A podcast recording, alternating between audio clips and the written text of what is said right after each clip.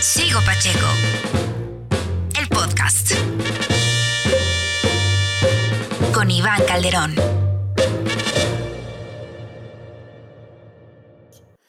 ¿Qué onda amigos? ¿Cómo están? Bienvenidos al podcast de Sigo Pacheco. Mi nombre es Iván Calderón.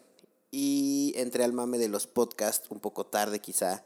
Es solamente un hobby porque me he vuelto un consumidor de ellos. Me encanta escuchar podcasts cuando estoy de viaje o cuando estoy en el tráfico, es algo que disfruto mucho.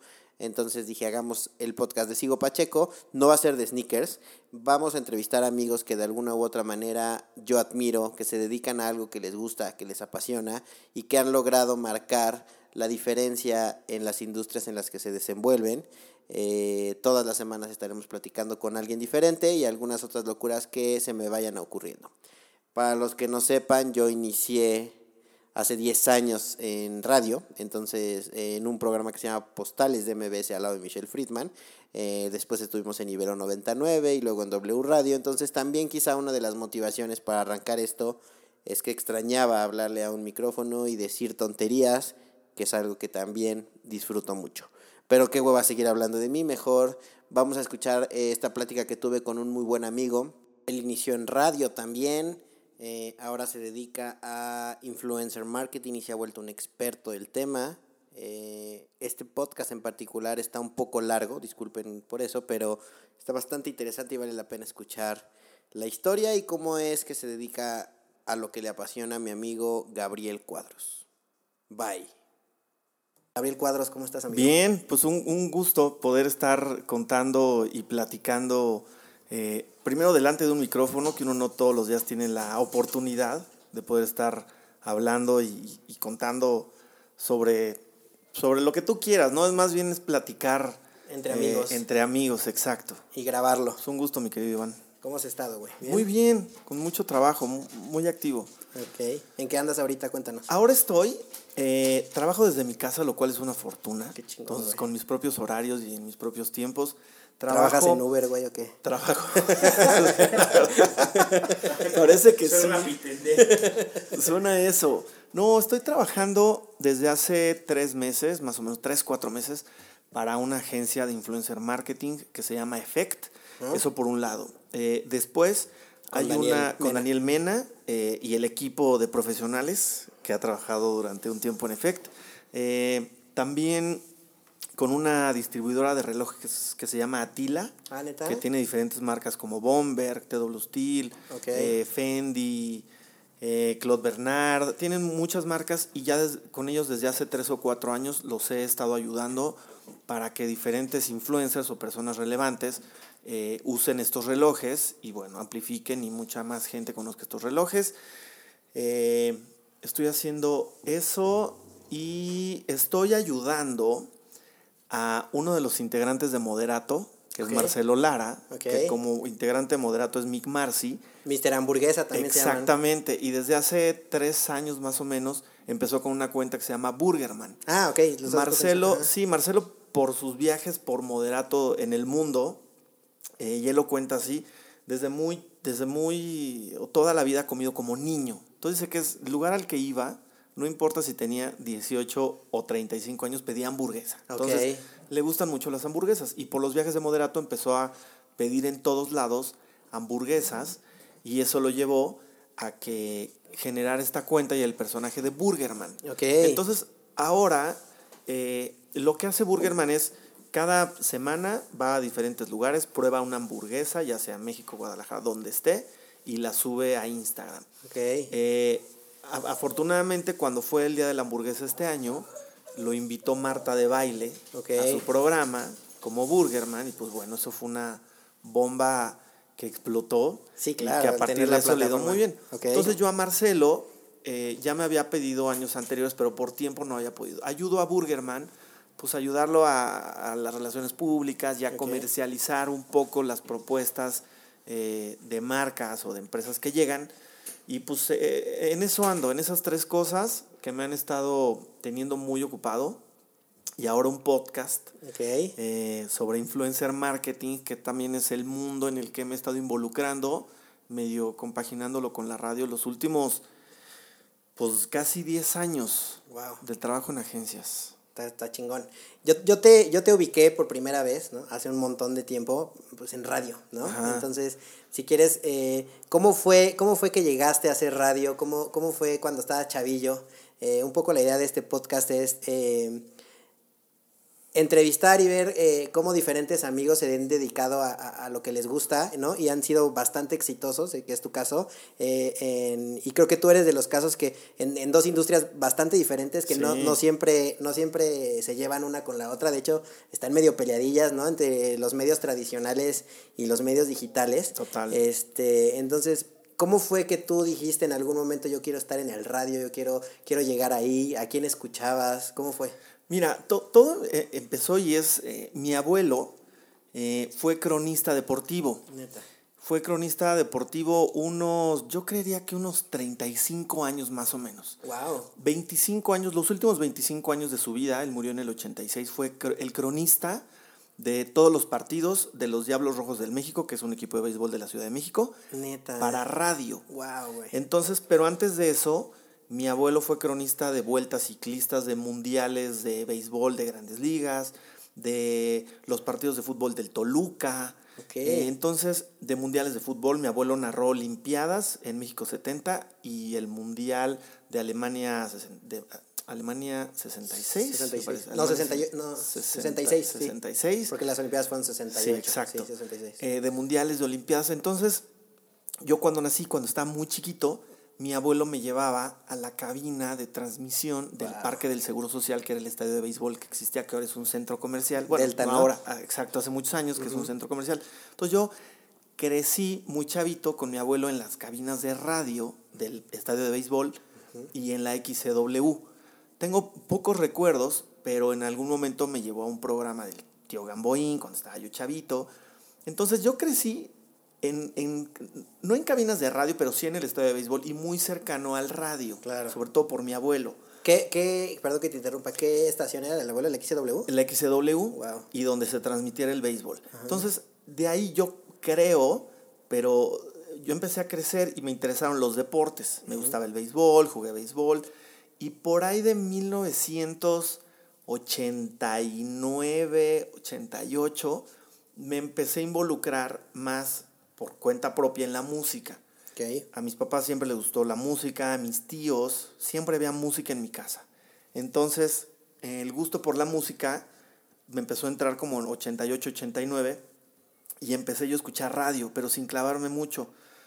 Eh, escuchaba yo WFM, eh, y creo que era lo único que escuchaba en ese entonces. ¿Qué época eran? ¿Los ochentas? Sí, finales de los ochentas. Que es la época yo... de Marta de Baile y el negro, el negro Iñárritu Exacto, y así. Y de Charo Fernández. De ellos, fíjate que... El burro. De, mmm, probablemente sí, okay. pero no tengo tantos recuerdos con ellos de esa época. Okay. De Charo Fernández sí. Okay. Recuerdo perfecto estar en... Pues, yo tenía, pues, sí, unos 11 años más o menos. Entonces, me acuerdo perfecto estar en la recámara de donde vivía en ese entonces en la colonia Narvarte uh -huh. y iban a pasar la transmisión de un concierto de New Kids on the Block. Wow. Entonces yo tenía un cassette listo donde quería grabar, pues de, de lo, como lo hacía yo, grababa del, de la radio en cassette. Entonces eso me acuerdo perfecto. De ahí tengo algunas lagunas en escuchar y no el radio. Uh -huh. Tal vez empecé a dejar de escuchar radio, pero empecé a escuchar pues música, ¿no? Con, con amigos de la secundaria y demás. Eso nunca lo dejé de hacer. Por ahí me entra otra vez el gusanito de escuchar radio en el 92 o 93. Y empiezo a escuchar WFM todo el tiempo. Okay. Que esta sí ya es la época del Burro y Esteban en las mañanas, de Charo Fernández, de Eduardo Videgaray y El Estaca, eh, de esos locutores. WFM creo que no tenía tantos programas durante todo el día.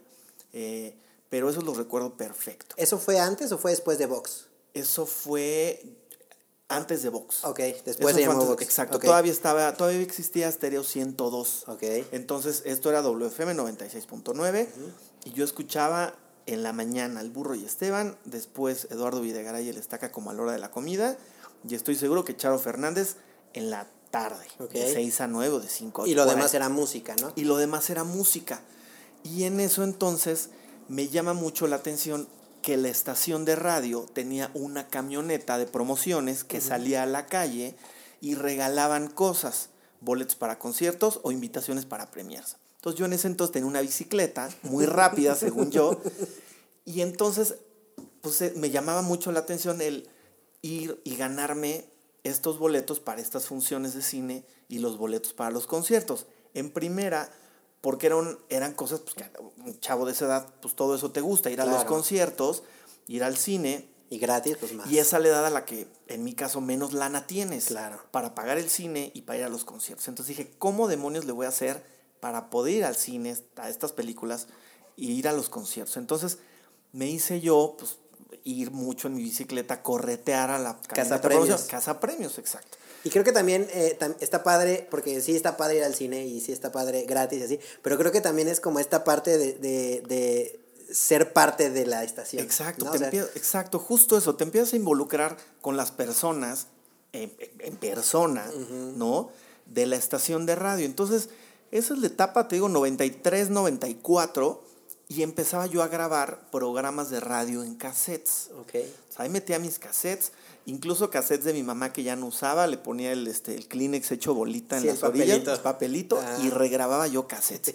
y grababa programas de radio y canciones ¿Y después lo volvías a escuchar o nada más? y era? después lo volví a escuchar. Entonces luego yo llegaba a, de esos cassettes donde grababa programas de radio y canciones, reeditaba mis cassettes y de, de cassette a cassette grababa las canciones para que después a las fiestas a las que iba, pues llevaba yo el cassette con música moderna, según yo.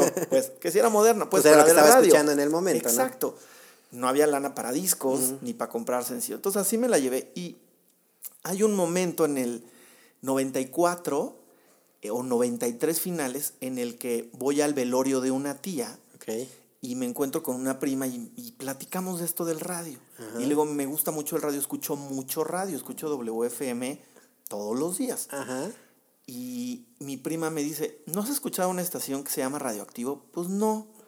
Ay, está en el 98.5. Porque está tu muy prima padre". era más grande y era... Mi prima era más grande, Era el un target año. de... Ah, ok. Ex- Era un año más grande. Ok. Entonces me dice, ah, pues le, le digo, ah, pues la voy a escuchar. En eso llego a mi casa y me acuerdo que mi mamá acababa de ir dos meses antes a un concierto de Carlos Santana al Palacio de los Deportes. Y cuando regresa mi mamá del concierto, me dice, me regalaron estas calcomanías. Yo esas calcomanías ya las tenía pegadas en mi recámara en una canastita de básquetbol. Eran unas calcomanías de radioactivo. Era una estación nueva. Ajá. Entonces, bueno, le hago caso a mi prima y me dice, hay un programa que se llama La Escuelita, que es muy bueno, no sé qué. Ah, pues, a ver si es cierto. Y entonces empiezo a escuchar yo este programa de radioactivo que se llama La Escuelita, donde estaba Arturo López Gavito y Edgar David Aguilera, Esteban Silva, habían varios locutores, pero yo no los ubicaba y no los conocía. Y entonces escucho que dicen, mañana vamos a estar eh, con la patrulla radioactiva en el Parque México, regalando playeras de una película que nunca vi que se llamó La Universidad del Desorden. Y tú dijiste, de aquí soy, porque era lo mismo que hacías en el doble- en WFM. Exacto, dije una estación nueva con otros locutores que en ese momento me empezaban a gustar y a llamar la atención, más frescos, como con eh, sacando ya de lo que hacían el burro y Esteban dos años, que eran las bromas. Entonces empiezo a escuchar la estación y al día siguiente voy al Parque México y estos andaban en un jeep, eh, descapotado, el jeep verde. Y entonces muy poca gente acercándose, pero me regalan mi playera de la Universidad del Desorden que guardo todavía. ¿La tienes? Todavía No. la tengo. Sube las redes para que la gente la Ahí vaya la tengo. Y entonces me empiezo yo a, de verdad a enamorar de esa estación de radio. De, me empiezo a involucrar con la música, con los locutores. En ese entonces estaba ese programa que se llamaba La Escuelita, luego estaba una locutora que se llamaba Claudia Arellano y luego en la tarde Martín Hernández. Wow. Entonces me empiezo a integrar, a involucrar con esa estación y con otros programas nocturnos de la estación.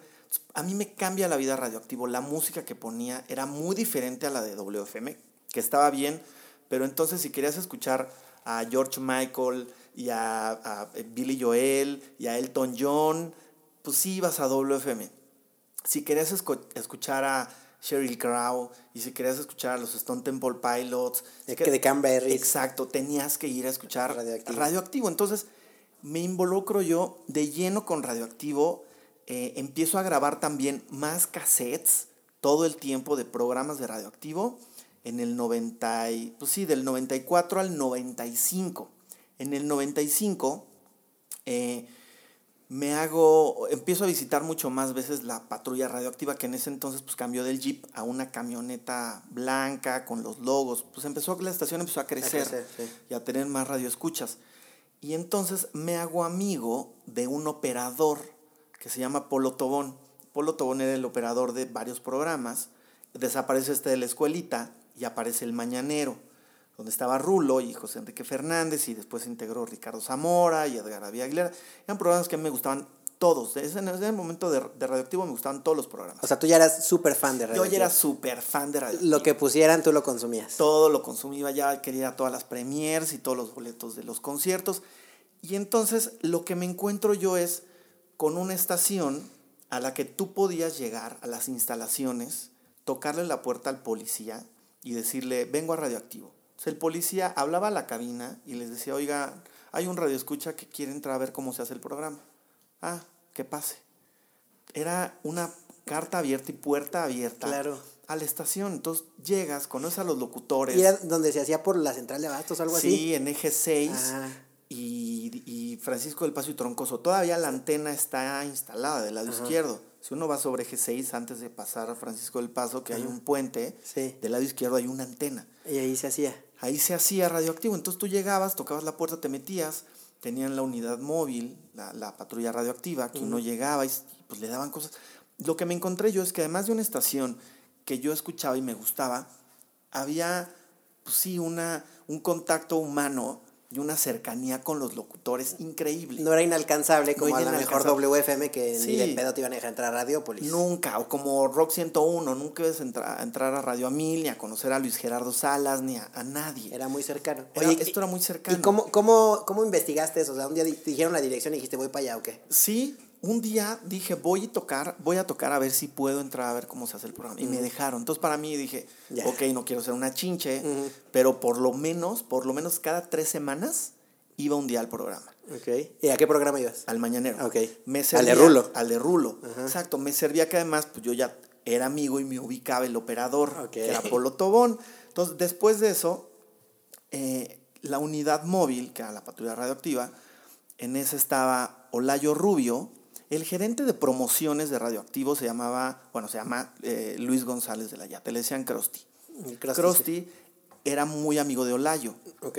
Entonces, Krusty era el gerente de promoción de Radioactivo. Yo creo que Krusty tenía 17 años y era el gerente de ¿Neta? promoción. Y Olayo era su amigo. Entonces, cuando, cuando había la patrulla radioactiva, siempre iban ellos dos y otro amigo de ellos que se llama Hugo Villaseñor.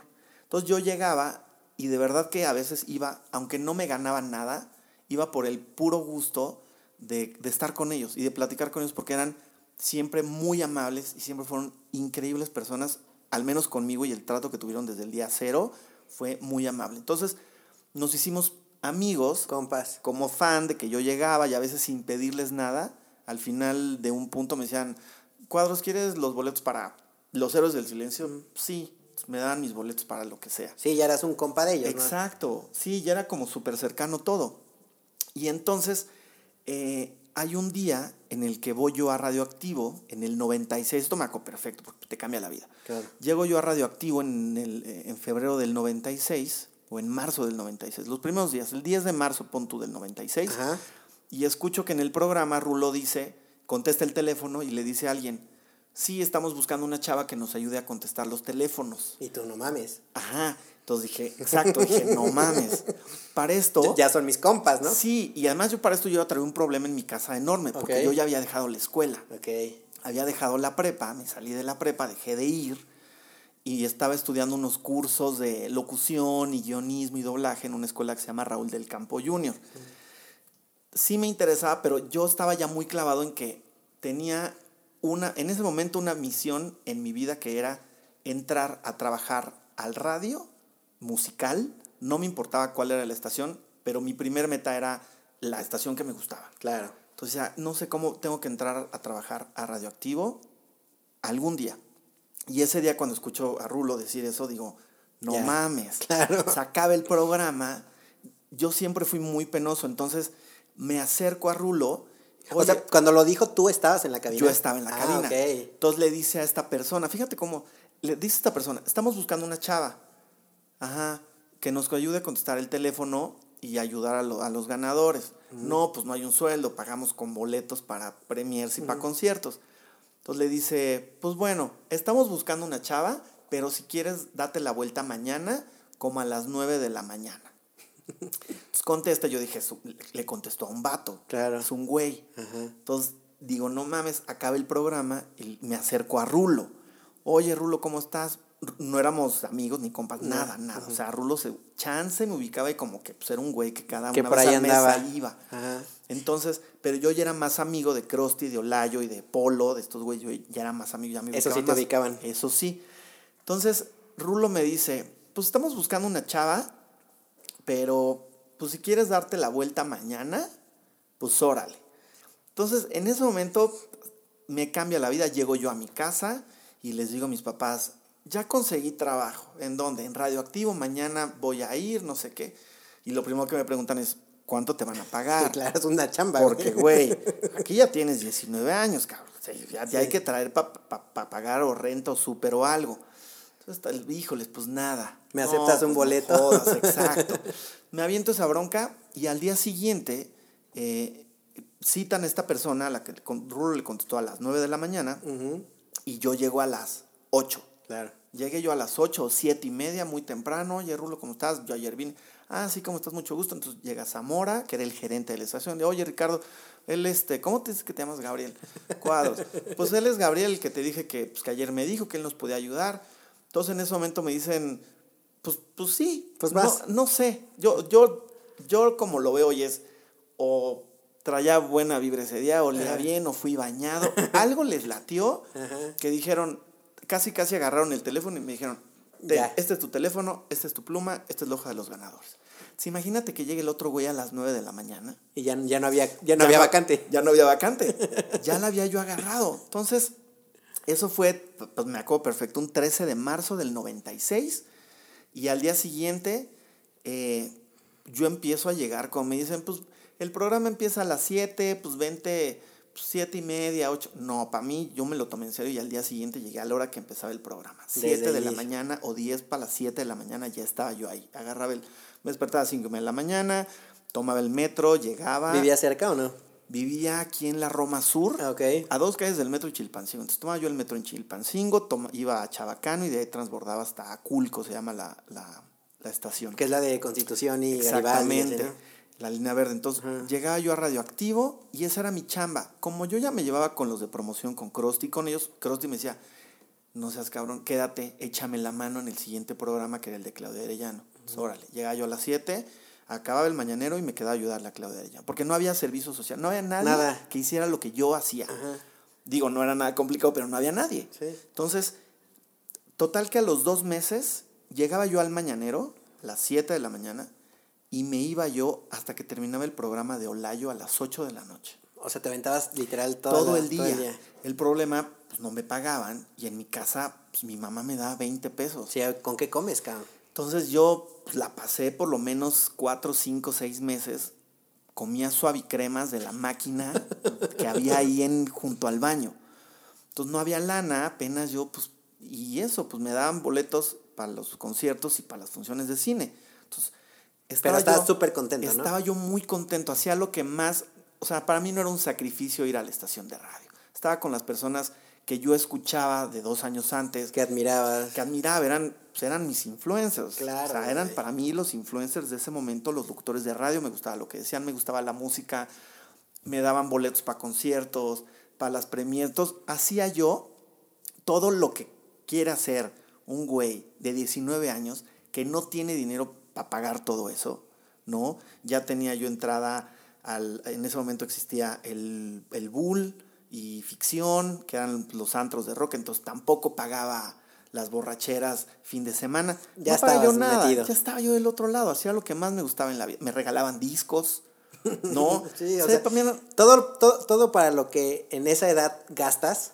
tú ya Lo lo, tenía tenías cubierto. gratis, O sea, la, la peda, la música, los amigos, todo. conciertos, ya Y- estabas. Y, estaba yo ahí con estos güeyes. La estación, pues más o menos eran los momentos en los que más creció y más radioescuchas y cosas más interesantes hizo y dejó para la Ciudad de México en la historia de las estaciones de radio de los 90. Sí, claro. Eh, Yo estuve trabajando ahí en, del 96, de marzo del 96, eh, estuve ocho meses de corrido todos los días. Después, por lana y por la situación de mi casa, tuve que dejar la estación, tuve que meterme a trabajar. Estuve trabajando en una empresa de telemarketing para, para teléfonos celulares. Estuve trabajando con el papá de un amigo que tenía una joyería de mensajero al centro para llevar este, pues platinar cosas y reparar cosas de oro y de joyería. Y entonces para mí era como, se me fue el tren. Sí, ya valió madre, güey. Ya valió madre. O sea, estuve haciendo ocho meses lo que más me estaba, Y ahora estoy llevando joyas de la condesa al centro. Puta. Por lana, güey. Por lana, exacto. Entonces para mí fue como un bajón esa edad. Dije, bueno, pues por algo pasan las cosas. Eh, después, un locutor de la estación me dio chance de ir a contestar nada más a su programa a mediodía y luego con Rulo regresé en la noche. Entonces, como que seguía ahí manteniéndome. Y Krusty me hablaba en los aniversarios para que les ayudara a organizar cosas ahí a la gente y demás. Entonces, estaba yo con un pie medio dentro, medio fuera. Eh, después de ahí entré a trabajar en una agencia de locutores, eh, igual de mensajero. Llevaba yo las facturas de locutores comerciales a las agencias. Y entonces llega un momento en el que Krusty se va de radioactivo, se queda Sopitas. Oye, eh, perdón, antes, antes, regresando, antes de que cambiemos de época, cuando tú estabas yendo a, a, a, contestar teléfonos así, Sopitas también entró así, ¿no? Sopitas eh, iba y escuchaba y literal. Exacto, Sopitas era como yo dos meses antes, Sopitas llegaba como radio escucha, llegaba, había en este puente que les digo para cruzar eh, Francisco del Paso, se sentaba ahí para que desde la cabina se viera que ahí estaba Sopitas. Y entonces, o sea, él, estuvo después. Él estuvo después. Exacto. Y entonces yo me acuerdo que el, que el, que el policía hablaba y decía, aquí está el güero. Aquí está el güero. Ya llegó el güero. Porque no era Sopitas, era el güero. Entonces llegaba Sopitas y Sopitas ceseaba en ese entonces. Mucha gente dirá, todavía, pero en ese mucho más. Mucho más. Ahora yo creo que ya casi no, pero bueno. y, y, un locutor que se llama Edgar David Aguilera le dice, ceseas mucho, ¿cómo te llamas? Francisco. Y entonces le empezaban a hacer burla de que se sea de Francisco y tal. Y entonces le dice, a ver, di quiero mi sopita. Y entonces, pues sí, al aire, Sopitas también era muy fan. En ese entonces pues, era Francisco, ¿no?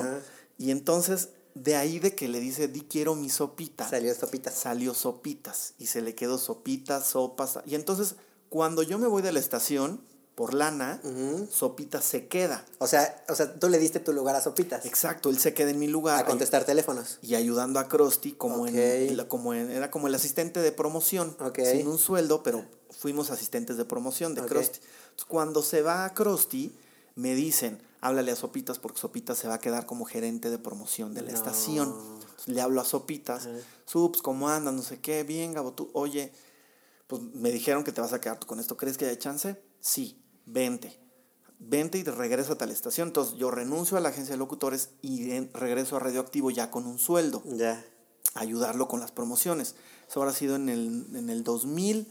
Entonces del 2000 al 2001, casi dos años, estoy ayudándolo yo a coordinar la patrulla radioactiva, cosas de promociones, de funciones de cine.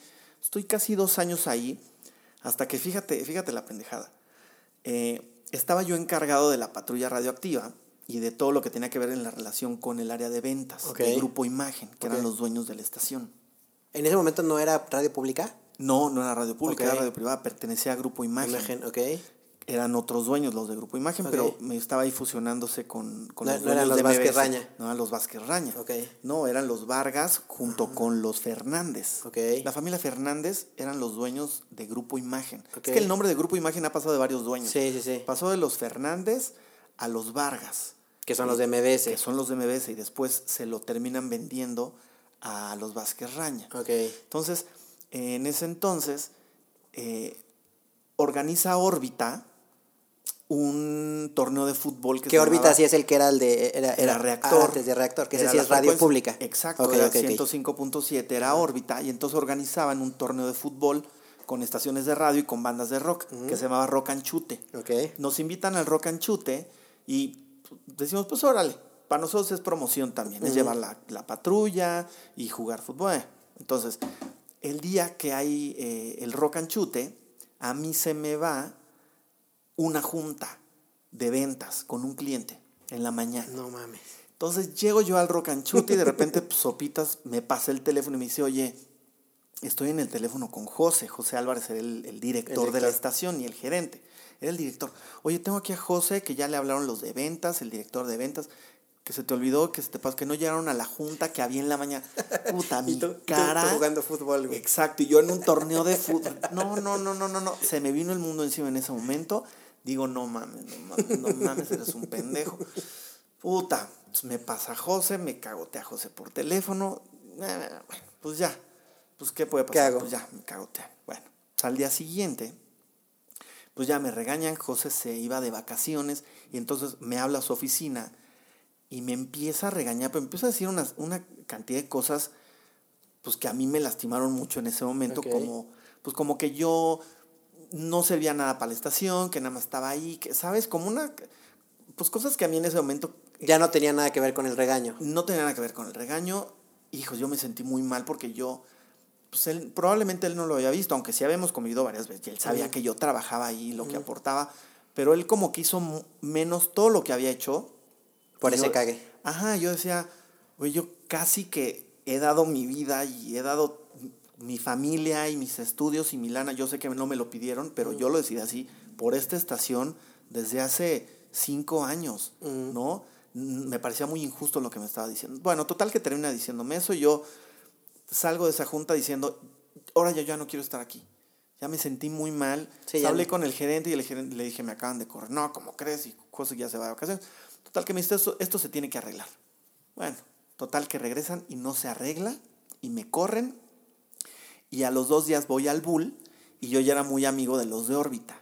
Que cabe aclarar que, que, que Gabriel Cuadros era ya un, un activo, Activo fijo del Bull. Ahorita nos cuentas el, el, el cassette que tienes de Molotov en el Ah, Bull. ahorita les cuento eso, pero eh, entonces me corren, voy yo este, me corren un martes, el jueves voy al Bull, me encuentro con amigos de órbita y "¿Cu- ¿tú cómo estás? Pues ma- mal, me acaban de correr. Que era el Bull de Sullivan, ¿no? Todavía. No, toda- ya era el Bull de... ¿De Revolución? De Revolución. El Bull de Sullivan cerró en el 90, a di- en diciembre del 97. Ok. El Bull de Rubens abrió en el 2001. Ok. Como en ma- abri- marzo, abril del 2001 abrió el Bull de Rubens. Entonces voy al Bull, me encuentro a estos amigos de órbita, les digo, les digo que me corrieron hace dos días y me dicen, güey, mañana te conseguimos entrevista con el gerente de órbita y te vienes para acá. Órale. Pues yo sabía que estaba en una estación que en ese momento tenía más relevancia, ¿no? Y como más jerarquía, porque tampoco quiero decir que órbita era menos, pertenecía a otro mundo, era radio pública, hacía muchas cosas con los pocos recursos que da la radio pública aquí, pero tenía un nicho y un peso importante, o sea, eh, difícil verlo, pero le competía eh, al tú por tú a, a Radioactivo. Había meses donde el rating era muy parecido y, y ahí iba y se equilibraba Y con muchos menos recursos. y con muchos menos recursos.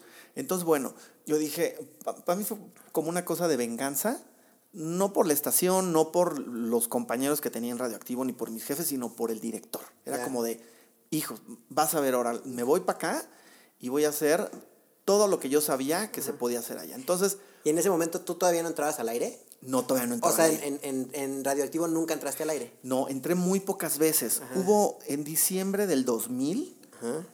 no del, no- del 99 para llegar al 2000. En diciembre del 2000 al 2001 hay una promoción de radioactivo donde se hunde un barco en Acapulco para hacer un arrecife natural. Entonces me mandan a mí un mes a Acapulco eh, y Sopitas y yo vamos a la Lebrige de Acapulco y al Baby a hablar con los gerentes para decirles, oiga, vamos a estar aquí un mes, denos chance de poner la camioneta de promoción afuera y ¿qué necesitan? Sí, pues que me den tres covers todos los días. Entonces yo todos los días Estás en el me Baby. iba a la Lebrige y al Baby y lo único que tenía que hacer era un par de enlaces en el cover o algo como de estamos aquí en Acapulco, Cáiganle. vengan, cáiganle si están aquí o si van a venir a Acapulco, vengan a la Lebrige y tal.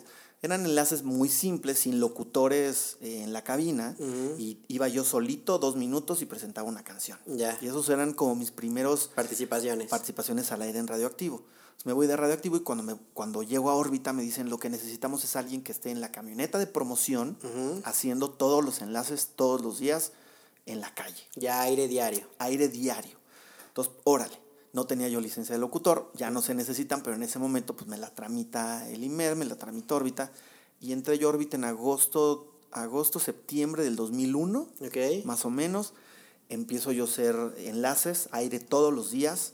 Eh, me sumo a un programa que se llamaba Entreando los sábados, que en diferentes lugares. Eh, y empiezo a tener esta experiencia al aire.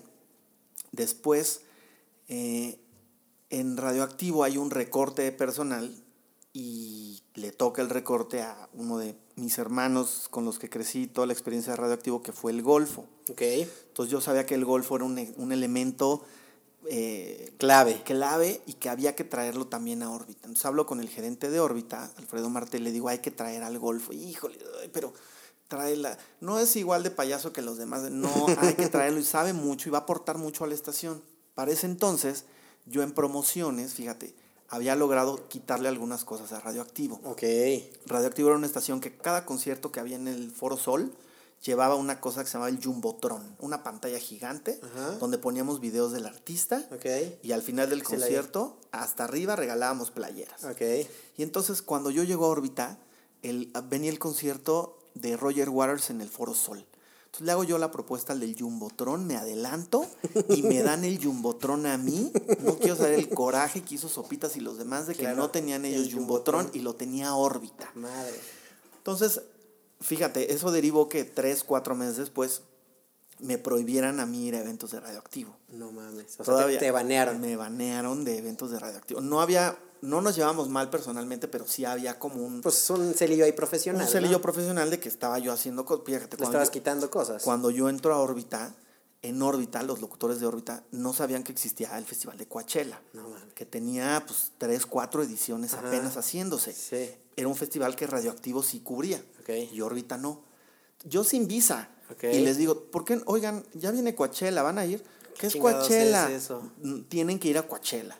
Pero tienen que ir a pues lo- pero tú no tienes, no importa, aunque yo no vaya. Que vaya Hay a que la estar estación. en Coachella. Se van a Coachella. y entonces en algún momento me acuerdo que me encontré a Rulo y me dice, ay, Cuadros, ¿por qué le estás diciendo de nuestros festivales? Pues no son tus festivales, pero. ¿sabes? Sí. Y terminamos yendo en 2002 al Festival de Reading, un festival que también nada más radioactivo tenía los recursos para ir a Reading, a Glastonbury, a esos festivales. O sea, traías como toda la, toda la, lo novedoso y todo lo que aprendiste de la radio eh, Privada. privada, sí, y a de- usarlos al recurso público. y, y- ¿no? y contactos con marcas y con clientes que yo decía, pues también les puede interesar, con distribuidoras. Claro. Me daban a mí los viajes a, a premiers a Estados Unidos y yo sin visa, carajo. Porque no iba nada. Eh, ah, Radioactivo tenía esta onda donde iban los locutores, pero decidían el gerente y los demás quiénes iban a ir. Y- exacto. Y órbita tenía un sistema en el que todos en un sistema de rotación viajaban. Todos. Era, viaje era que había- socialista. Exacto, sí. ¿Qué, ca- qué camada estaba ahí de ahorita? Estaba Ponchito Maciel y toda estaba, banda, ¿no? fíjate, estaba Poncho, Ma- bueno, el gerente era eh, eh, Alfredo Martel. El programador en ese entonces era un amigo al que le decían El Viajero, pero de locutores estaba Poncho Maciel, estaba Raúl Coca, Oliver Lugo, Héctor Douglas, estaba Lucy Lacetina, estaba Jorge Rugerio, estaba... eh, híjole, pues más o Puro menos. grande, que Jorge acaba de salir ahorita en la última. Sí, ¿no? exacto. Estaba dirigiendo, Regresó, estaba, pero- estaba de gerente en, en reactor esta última época, ¿no? Estaban, estaban ellos cuando yo entré. eh, estaba César Rosas, habían, habían muchos locutores porque ahorita tenía muchos programas. Entonces los viajes. César Rosas, era, César Rosas, César Rosas del manager, era, Ajá, era- era locutor. Era locutor, estuvo, estuvo en órbita un, un buen rato. Eh, y entonces entro yo a órbita, al aire todos los días, bueno, haciendo los enlaces. Cuando entra a Golfo, a Golfo sí lo invitan a hacer un programa, ¿no? Que se llamaba Morphy Nunca se equivoca. En las mañanas era Pablo Romo, eh, Golfo y Oliver Lugo. Ok. Y entonces después Pablo Romo se va, se queda Oliver, se queda Golfo y me invitan a mí a hacer programa con ellos. Ok. Entonces me quedo haciendo un programa todos los días de 7 a 9 de la mañana. Se llamaba Morphy, nunca se sea, el morning show de, de. El morning show de órbita. Eh, esto del 2002 o 2003 hasta finales del 2004. Cuando viene el cambio de gerencia, Martel renuncia a la gerencia para irse al área comercial y hay movimientos en el que llega gente que venía de radioactivo. Entonces, yo no la llevaba mal, pero pues yo no sabía si me iba a quedar o no. Porque pues te habías, te habías ganado la, enemistad. Había, sí, me la había ganado y pues, pues al final los que llegaban pues no querían quedarse con nadie de la estación, pues de la administración que estaba saliendo, ¿no?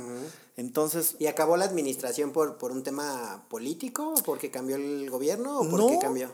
Fíjate que mucho termina porque se va Martel de la gerencia, eh, que él pues ya había casi dura unos ocho años como gerente, siete, ocho años como gerente, que es mucho tiempo, pero la llevó muy bien. Entonces, eh, viene este, este cambio en el que se va, se va Martel, entra deja un nuevo director, eh, pero no la hace, no le va bien a la estación y en la dirección general dicen, esto es medio un desastre, vamos a terminar ya con este ciclo, Queremos, vamos a hacer una cosa nueva, una estación nueva, que es cuando empieza reactor. Se murió órbita. Se murió órbita, nos vamos el 85% de los que estábamos en órbita, se queda Golfo, porque Golfo ya estaba eh, ayudando a la programación, sabía programar y, y, entonces queda, ¿no? Y el pues igual conocía a todos los que llegaban de reactor. No que yo no, pero bueno, se queda, se queda Golfo y en ese entonces me quedo yo sin trabajo y yo lo único que tenía en las manos era muchos contactos con marcas y con agencias. Entonces tenía un amigo que trabajaba en la revista Sónica y en una agencia que se llamaba Digital, una agencia BTL. Entonces me busca y me dice, oye, Cuadros, ¿ya tienes chamba? Pues no, y tenía yo como tres meses sin trabajo. Entonces me dice, vente. Entonces, llego yo a una agencia y me dice, llevamos esta comunidad digital, que es la de José Cuervo Especial.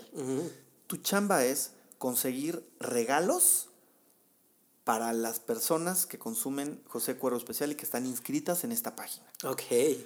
dije, ok. era promoción. Era promoción. Nada que no hubieras hecho antes. Exacto, le empiezo yo a hablar a mis amigas de distribuidoras de cine, de, al de Xbox, al de no sé qué, para que me den cosas. Lo que me daban para las estaciones de radio, denmelo para, digital, para regalarlo aquí. Entonces empiezo a conseguir esas cosas. Eh, yo esa agencia entré en 2005, en mayo del 2005, y sin saber nada de marketing, empiezo a aprender eh, sobre todo a tratar con clientes, a hacer propuestas, presupuestos, a cómo llevar la relación, de, los que llevaban cuentas de José Cuervo Especial, Tequila Tradicional, Boost, sobre todo Casa Cuervo. y, empiezo a aprender de eso. De repente la marca hace un, junto con Cuervo Especial, un concurso de bandas que se llama Cuervo and Roll. Entonces, como era música, me encargan a mí como ese proyecto. Me dicen, quédate tú con ese proyecto, hazlo. Entonces, pues empiezo yo, pues no a aprender, pero a llevarla en esta parte como de marketing, tratar con clientes, digo, presupuestos, presentaciones. Entonces lo empiezo a hacer, creo que lo hago bien, me ascienden, se va la chava que llevaba la marca y me quedo yo en algún momento como, como el ejecutivo de la cuenta de marketing completa de José Cuervo Especial, de los patrocinios de Tequila Tradicionales, Mirnov, Boost, Jagermeister, un montón de cosas. Y de repente me harto me canso y me salgo. Renuncio y me voy. Y en ese entonces, eh, el gerente de la marca me dice, oye, estoy buscando quien me haga mi página de internet. El gerente de la marca de, de Cuervo, Especial. Entonces le digo, ay, tengo unos amigos que hacen páginas de internet, ah. Sopitas y Krusty. Estaban haciendo páginas de internet. Acá, ya era el boom, ya había, ya existía Sopitas. Ya existía, pero no era el boom todavía. Tenía la página y ya, subía sus cosas. Entonces, eh, le digo, yo te consigo quien te haga la página de internet, los busco y mi idea era pues conseguirles el deal y que me dieran una lana. Comisionarlo. Denme una comisión y ustedes hacen todo, yo no, no sé, no sé qué voy a hacer. Entonces, ganan la cuenta y me dicen, pues vente tú a llevar la cuenta si tú conoces al cliente y te llevas un sueldo fijo. Y dije, ok, pues está bien, suena interesante. Y regreso a trabajar pues, con dos amigos de, de, toda la vida. de años, exacto, del radio y tal. Entonces, empiezo a trabajar con Krusty con Sopitas eh, esto es en 2008, en marzo por ahí del 2008, empiezo a comercializar la página de Sopitas porque no se comercializaba todavía. O sea, vender banners. Eh, y me habla un día Miguel Solís, de RMX. Eh, de RMX, que además él ya lo conocía de órbita. Me tocó, Miguel Solís llegó a apoyar a Jorge Rugerio al aire. Entonces, me busca Miguel Solís y me dice, oye, te quiero ver. ¿Qué pasó? Eh, me acaban de dar la gerencia de una estación de radio en el IMER. Es AM, pero me gustaría que regresaras al radio y que me ayudaras a, llevar. Esto es una estación de rock en español. Órale, ¿cómo se va a llamar? Interferencia. Interferencia 710. Perfecto, pues le entro. Me dice, además con sueldo. No, pues Ah, mejor. claro. Entonces, eh, me busca Miguel Solís en julio del 2008 y me dice, empezamos el 8 de agosto, vas a hacer un programa con una chava que no conoces, pero que es a toda madre. Ok. Ah. Entonces, empezábamos el 8 de agosto y el 7 nos cita a todos en el IMER, no nos conocíamos, Entonces, me siente y me presenta, esta es la chava con la que vas a hacer mañana el programa. Puta. ¿Y quién era? Covadonga, te No. presento a entonces, me presenta Covadonga Bon, Ajá. que acaba de llegar de, de España. Ajá. Entonces nos conocemos, Cobo iba con una pierna enyesada, algo, le había pasado un accidente en la moto. Ajá. Y al día siguiente, el 8 de agosto del 2008, empezamos un programa en interferencia que se llamaba Ahí ve el agua. Órale. Yo no sabía cómo ponerle al programa, pero en ese tiempo esa era mi cuenta de correo, de Hotmail. Ahí ve el agua, arroba hotmail.com. Pues lo voy a poner así, ahí ve el agua. Ajá. Entonces le pongo así a- al programa y empezamos a hacer este programa en agosto del 2008. Ujú. Y entonces yo ya estaba dentro del IMER y de repente Golfo hacía programa en reactor y me iba, pues, a- subía y bajaba su programa en espacios eh, comerciales. Ujú. Y entonces en 2009 un día me dice Golfo, oye, hay planes de nueva parrilla en reactor y me sugirieron, eh, ¿por qué no hacer un programa pues, contigo? Contigo, Entonces, ajá. dice, a mí me parece raro sugerir nomás así de huevos hacer un programa con mejor amigo, entonces, pero esto ya viene pues de sugerencia de Julio y de Rulo y de Marcelo, y entonces que estaría chingón, un programa tú y yo, pues nos llevamos muy bien y compaginamos y tal. Pues, pues yo feliz, pues, Claro. o sea, dar, dar el brinco de AM a FM, pues está increíble. Sí.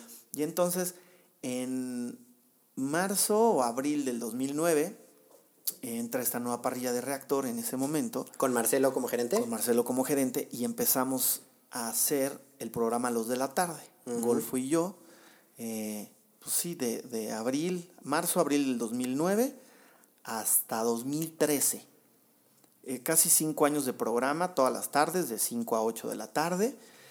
En ese momento, además del radio, que yo estaba con Krusty y con Sopitas, me salgo y me ofrecen un trabajo para el área de influencer marketing que estaba abriendo Macken. Ok. Que Yo- fue ahí donde entras a este nuevo mundo. Exacto. Ahí empiezo a, a- a- a- pues me involucro mucho más de lleno en, la- en lo de los influencers. Yo venía de vender banners en blogs como Andamos Armados y la página de Sopitas y Cine Garage a empezar a vender tweets de mis amigos locutores. Ok. Un día me buscan de Macken para comprarme un tweet de Reclu y mío y del Golfo. Ah, se los vendo. y entonces eh, mis amigos empiezan a dar cuenta que es negocio vender tweets y después me empiezan a pedir tweets de locutores de Alfa, de 977 y yo pues sí, sí los conozco y si no puedo llegar a ellos de manera muy fácil. Claro. O sea, tengo acceso a muchas personas de manera muy fácil por el radio y por esto.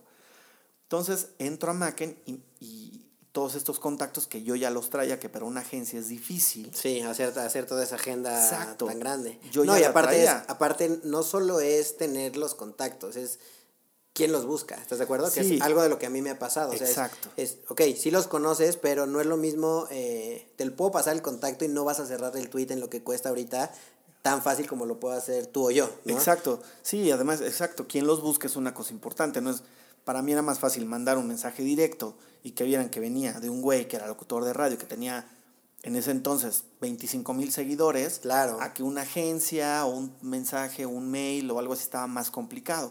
Una de mis primeras experiencias y, y darme cuenta de cómo estaba disparado por todos lados el mundo de los influencers es que casi mis primeras campañas es para Corona Fútbol y una aplicación que lanzaron y querían a Luis García. Entonces, por medio de un amigo que era locutor de interferencia, había trabajado con la esposa de Luis García. Entonces, por medio de ellos, hablo con la esposa de Luis García, con Rocío, y le digo, estoy buscando a Luis García, y me pasa su teléfono. Y en ese momento digo, ¿por qué tengo en mi teléfono el de Luis García? y es una leyenda. Ajá. Entonces, con todo el miedo del mundo, le mando un mensaje, eh, creo que, no, no sé si WhatsApp, chance no, chance sí, ya no me acuerdo, pero bueno, le mando un mensaje, oye Luis, te estoy buscando tal, tal, tal, para una campaña con Corona, y me marca Luis García. ¿Qué pasó? Hola Gabriel, soy Luis. ¿Cómo estás, Luis? Mucho gusto, no sé qué. Oye, pues mira, cuéntame de esta campaña, es para Corona. ¿Cuántos tweets? Pues son seis tweets. Ok, ¿En cuánto tiempo? Pues en unas tres semanas más o menos. Seis tweets. pues te cobraré unos eh, 36 mil pesos. Ok, está bien. Pues muchas gracias, te aviso cualquier cosa, cuelgo. Y yo, para pa como estaba la industria, y que yo venía a vender tweets de sopitas, Ajá. que en ese entonces costaban como 19 mil pesos. Vender a Luis García por 36 mil era un regalo. güey. Ajá, yo decía, pues claro, tiene, tiene todo el sentido del mundo. Si los de Sopitas cuestan 19 mil pesos, los de Luis García, 36 mil pesos. Ok. Pero me quedo con la duda y le mando un mensaje. Oye Luis, perdón la duda, pasa una pregunta muy pendeja. ¿Son 36 mil pesos los tweets? Cada tweet. o todos los O seis. los seis. Ajá. Y me marca otra vez por teléfono. Así que Te va a pendejo. pendejear. Pues, ¿Qué pasó, Luis? Y me dice, Gabriel, tú me consigues que me paguen cada tweet en 36 mil pesos y te hago ahorita mismo mi agente.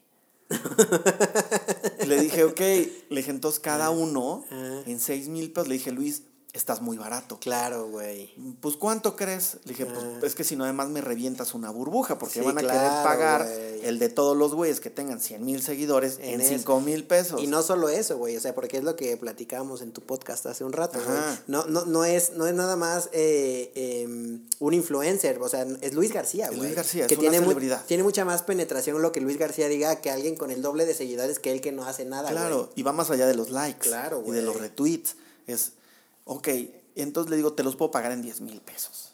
Entonces, El güey feliz. Feliz. Y entonces termino vendiéndole a la marca un paquete de 10 y ese güey feliz de que hacer 10 tweets. Entonces, me empiezo yo a involucrar mucho con eso y en ese entonces Macken llevaba la cuenta de Corona, Corona Música. Entonces, para mí hay como un plan de crecimiento en la agencia y de llevar la parte de Corona Música ¿Seguías con el programa o Seguía ya no? con el programa, pero yo dije, ya no me va a dar chance. Yo llegaba a trabajar a las 10 de la mañana y me tenía que salir a las 3 a comer y a llegar al programa a las 5. Ok. Y pues en una agencia cuando más correos llegan, pues prácticamente es después, de la hora de de la comida. Entonces dije, no me va a dar tiempo y lamentablemente pues, tuve que renunciar a Reactor, al programa. Eh, lo acabamos en diciembre del 2013 Ok. se acaba el programa en Reactor, me quedo yo trabajando en Macken y conocía a la gente de Ibero también. El gerente era, se llama Manuel Venegas. El Borlita. Borli- Saludos, Borlita. Borlita, querido, era operador de radioactivo. Sí. Entonces ya nos conocíamos también desde radioactivo. Entonces cuando dejo yo eh, Reactor, pasan 3, 4 meses y venía el Mundial de Brasil. Ok. Yo estaba en Ibero en esa época, ¿sabías? Ah, sí, no sabía. Sí. Tenía un programa que se llamaba Postales, los sábados a la una de la tarde. Ah, güey. pues sabía que existía el programa. Ah. Pues no sabía que lo hacías tú. Sí, güey, con Michelle. Con Michelle, bueno, sabía que Michelle ajá, estaba ahí. sí, güey. Yo por eso seguía a Michelle del programa de Iberola, no sabía. Empezamos nosotros en, rápido un paréntesis, en, en MBS justo, güey. Órale. En, ajá, haciendo viajes, pero después pedos con, con MBS. Ajá. Y ya, ya nos había estado buscando Borla y nos había estado buscando Agustín en esa época. Ajá. Eh, para llevarlo porque era el perfil, güey, porque pues los viajes de los que hablábamos era, eran pues los viajes que Michelle hacía, güey, Claro. que, que era de, me fui a Egipto y me fui a esquiar a Canadá tres días, güey, y luego me fui a Montreal y así, ya sabes, entonces era un perfil alto que MBC no le encantaba tanto, entonces le pidieron, eh, yo empecé un poco como tú, güey, o sea. Yo trabajaba en una agencia eh, de, de telemarketing porque trabajaba con mi papá eh, mucho tiempo desde niño, güey, hacía en joyería justo en el centro joyero y así. Y un día me dijo, güey, trabaja de algo que lo que vayas a estudiar, cabrón, ya vete de aquí. Sí. Y entonces empecé en un- a, a una agencia de marketing a hacer este encuestas de coches, güey. Llevabas al servicio a tu coche y yo te encuestaba de cómo, cómo había estado el pedo, güey. Ajá. Y mi jefe en esa época, güey, era el productor del programa de Michelle. Ah. y me, en MBS, güey. dijo, pues- y me dijo, oye, güey, pues tú que como que no te da pena nada y así, bueno, tengo un programa en, de, en radio y yo, no mames, güey, o sea, Sí. vente a contestar el teléfono, güey. Y yo, sí, a huevo, los sábados, güey, a las 10 de la mañana. Iba todos los sábados, güey. Después se fue ese güey y Michelle me dijo, oye, ¿le aprendiste a producir a este güey? Y yo, a huevo, Sí, güey. claro. Sí, pues es que pasa mucho eso en el radio. Es, hay muchas personas que, que entramos así. Claro, güey. Contestan, tocando la puerta Sí. y buscándole y contestando el teléfono y, y anotando ganadores. Y entonces, bueno, en, en- para el 2014, Ajá. un día iba yo en un taxi a trabajar y me habla por teléfono una chava que trabaja en Corona. Entonces me habla y me dice, oye, Cuadros, eh, tenemos este el barco de Corona para el Mundial de Brasil y me acaba de cancelar un medio. Tengo una cabina, tengo un camarote una semana en Brasil quisiera llevarme a Reactor para que hagan desde allá No programas de radio. Ajá. Que fue el barco del que se aventó el güey, ¿no? Exactamente. Entonces, pero fíjate cómo cuando, cuando uno llegaba al barco se daba cuenta que en realidad, imagínate esto, era un barco con 3.000 cabinas. Corona había pagado 2.000 cabinas. Las otras 1.000 cabinas estaban repartidas entre gente normal que pagó su, su Su cabina, su viaje. Habían cabinas que había pagado Coca-Cola, Telcel, Comex, o sea, habían muchas marcas. La cosa fue que desde previo al viaje, como Corona había pagado más cabinas, y con toda razón se empeñaron tanto en que fuera el, el barco Corona, el barco Corona. Te sembraron la palabra o las dos palabras. Porque tenían el 60% de las cabinas. Exacto. Que a la hora que pasa esto, pues claro, se aventó del barco Corona. Claro, güey. Entonces le afectó a la marca, pues eso, pero... Y de pues, Pepsi y demás, pues nadie quien se Pues acuerde, no, güey. pues nadie sabía que también, nadie dijo, uy, el barco donde habían ganadores de Coca-Cola. Pues no. Que fue un manejo de crisis ahí importante, ¿no, güey? Sí, no, fue un, fue un- fue un caos ahí ese día en el barco eh, cuando pasó esto. Pero en esa llamada, cuando me dicen eh, de reactor, pues yo sabía cómo operaba la radio pública. Y la radio pública eh, no pueden o no podían, o no pueden, según yo todavía, ir nada más dos locutores con un aparato que se conecta Con por internet. el Matrix. Con el Matrix o el Comrex, conectarse y transmitir. Tienen que ir ingenieros y operar. Y esta era una cabina para tres personas. Sí. Entonces le digo a esta chava, tiene que ser reactor. ¿O quién más? Ibero. Claro, ¿Por qué no. Ibero? Ibero puede operarse solo. Van tres personas y te hacen enlaces y contenidos y te van a hacer un promo. Y el Imer no. Tienes que ir a comercialización y te van a cobrar por esto y tú lo que tienes es un intercambio, es una experiencia. Claro, güey. Sí, perfecto. Y este el perfil más cabrón. güey. Exacto. Entonces, Y Ibero estaba levantando cabrón. muy bien, época, iba muy bien, tenía muy buenos programas, muy buenos conductores, entonces estaba jalando muy bien. Entonces hablo yo con Borlite y le digo, te consigo la experiencia del barco en Brasil y que vayan locutores al mundial. Sí, Pues güey, claro, ¿cómo lo cerramos? Me dice, y te vas tú, órale. Pues sí, güey. Entonces, cuando cerramos esto y en las pláticas previas me dice Borlita, güey, pues ¿por qué no que estos viajes a Brasil y estos enlaces sirvan para ir medio calentando y no te gustaría este, venirte a Ibero a hacer un programa o integrarte a uno de los programas? Pues sí, pero ¿a qué hora? Pues en la mañana, al resplandor. Dije, ok, tengo menos, menos problema en mi chamba de ir al resplandor que irme en la tarde a un tarde, programa sí, radio. Es más fácil llegar tarde, güey, que Exacto. cortar el día. Y el resplandor era, era un, era, yo me acuerdo, güey, que era como difícil porque venía de Buenos Días Santa Fe, güey, Sí, ¿no? Tenía, no, tenía, durísimo. tenía que cubrir ese hueco, güey. Durísimo. Y creo que ya tenía el programa como un año, Ajá. donde estaban eh, Anne Stephens, Sopitas, Risco y Rodrigo Casarín. Ajá. Ya había estado, había estado otro locutor, no, la verdad es que no me acuerdo quién era, pero ya no estaba. Estaban ellos cuatro. Entonces, eh, platicamos esto antes del Mundial y cuando termina el Mundial y regresamos, me dice Borlita, Sopitas ya no va a regresar. Ok. Sopitas ya no va a Ya regresar. despegó sopitas. Sí, y ya, ya, no, ya no va a venir. Entonces, pues vamos a darle eh, forma y entonces vete integrando poco a poco y que sean pues, Stephens, eh, Risco, Casarín y tú. ajá. Pues órale. Y eso fue, pues sí, regresando del Mundial en 2014. Entro yo a Ibero y me quedo desde esa etapa, casi que del Mundial, que empiezo a hacer yo enlaces, hasta pues hasta, hasta septiembre del 2017, yo creo. Yo creo que es cuando, cuando hay los problemas internos. Que fue cuando- Que se va el triste turno. Cuando se murió Ibero, güey. Pues sí, para mucha gente sí, se, se murió. Fíjate, yo no tenía...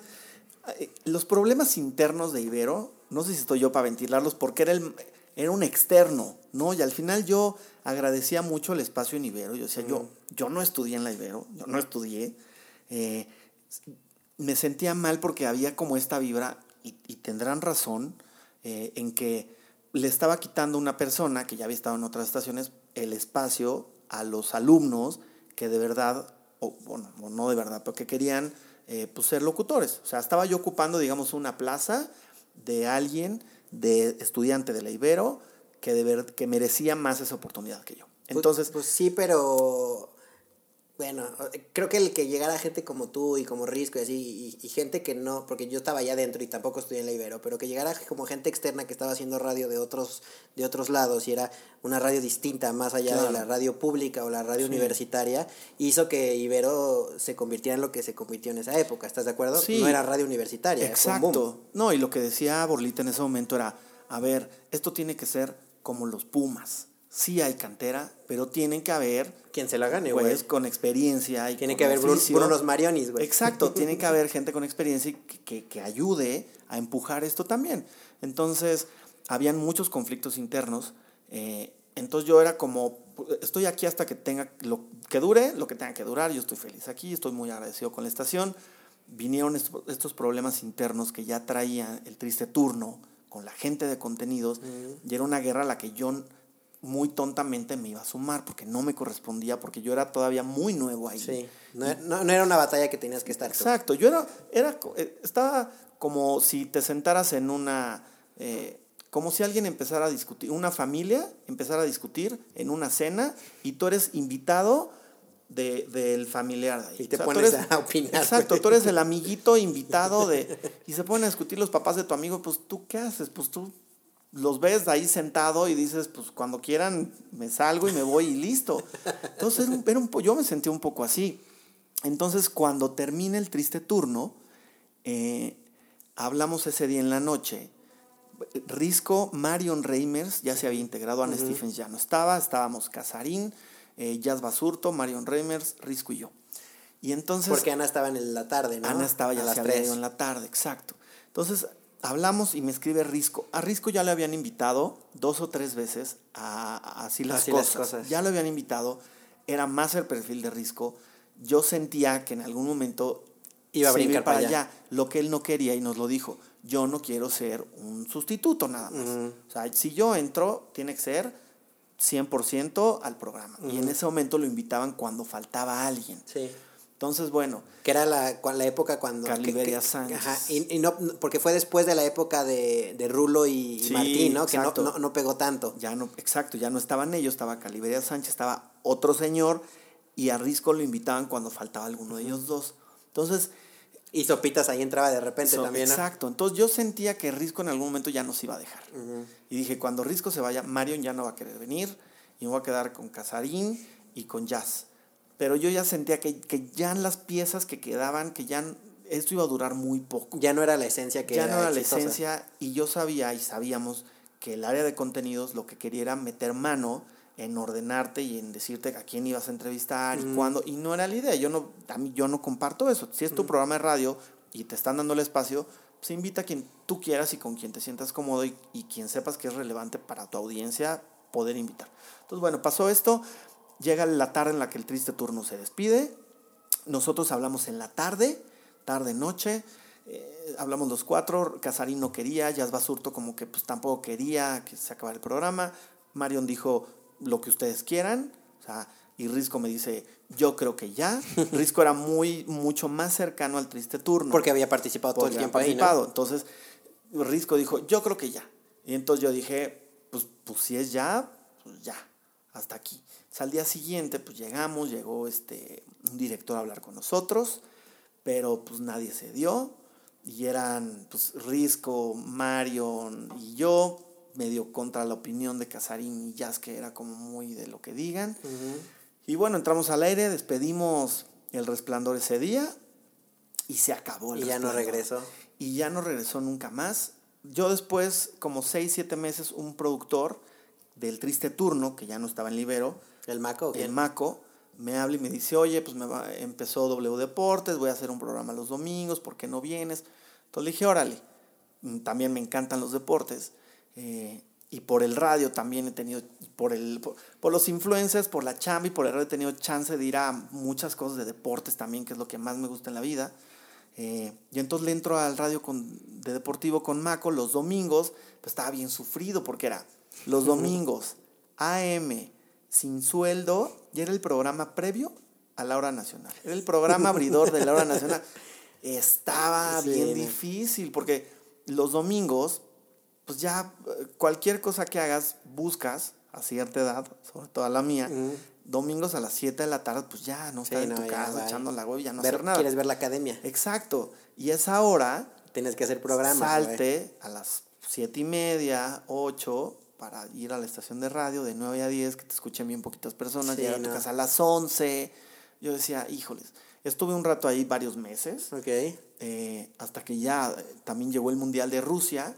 Y le dije a Maco, híjoles, Maco, yo, yo, tú habla con Beas porque tú eres el titular de este programa. Yo soy tu invitado y vengo con mucho gusto, pero habla con él. Y si no hay planes para el programa más serios. Sí, claro, de cambiarnos de horario. Sí, porque no, nadie ni siquiera pone un tweet el viernes. Escuchen el domingo estos pobres infelices el domingo a las 10 de la noche. Nada. O sea, no tenían el apoyo de la estación. Nada. Entonces le dije, ¿sabes qué? Híjole, no es mala onda, pero habla con Beas. Y si no hay un proyectito ahí, por lo menos que nos den boletos para el fútbol, algo. Sí, algo que, le, que, que regresando un poco con lo, con lo que lo empezaste, que es como lo que yo vea, que es, no estás acá por lana. Exacto, sí. sí pero que te dé ese de, qué chingón, voy a ir porque está, porque está Maco, que es compa, pero pues porque no le voy a ir a gastarle a, mi equipo, güey, lo que sea, ¿no? Algo que te llene, güey. Y llega un momento en el que dices, si no hay ni eso, híjole, pues, está difícil, nomás venir a, a, dar mi tiempo aquí. Y no es que, que dijeras, bueno, pues pinche locutor estilar, pues ya, ya chambeé gratis. Sí, no, o sea, yo ya trabajé gratis, ya un domingo en la noche, hijos, perdón, pero ya me costó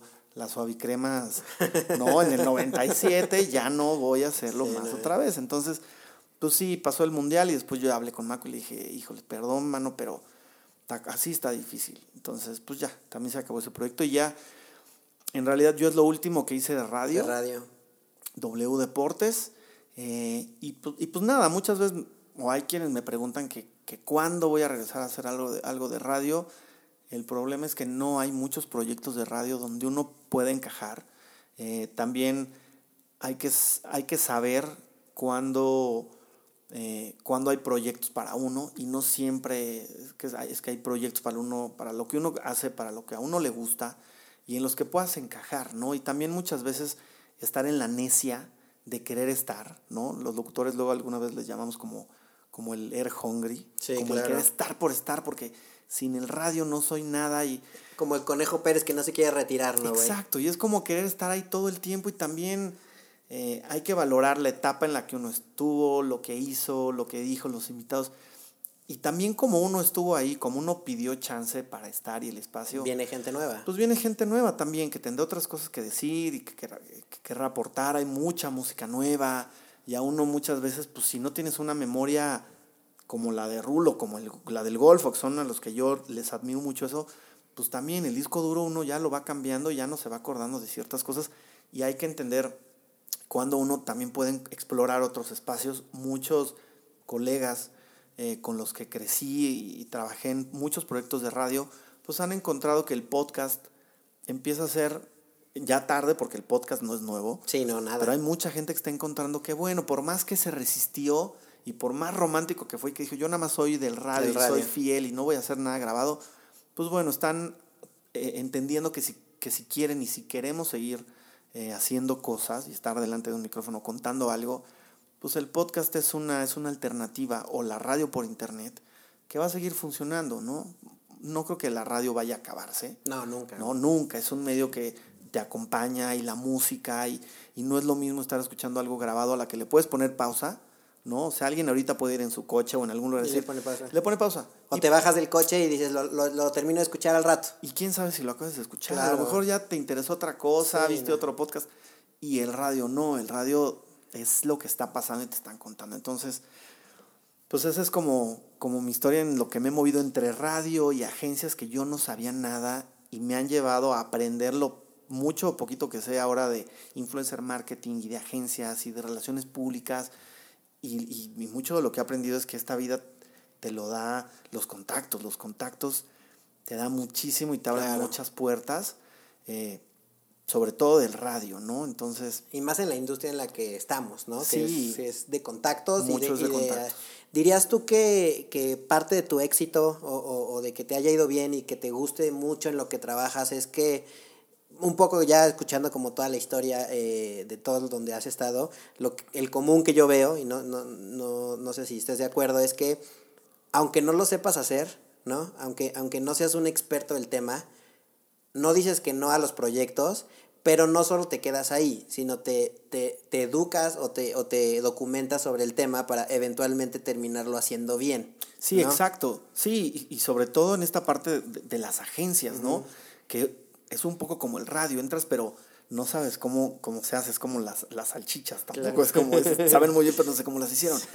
Y del radio es un poco igual, cuando yo entro al radio, pues las, las promociones, hay que escribirle una propuesta al de 20th Century Fox para que nos dé a nosotros la premier de El Señor de los Anillos.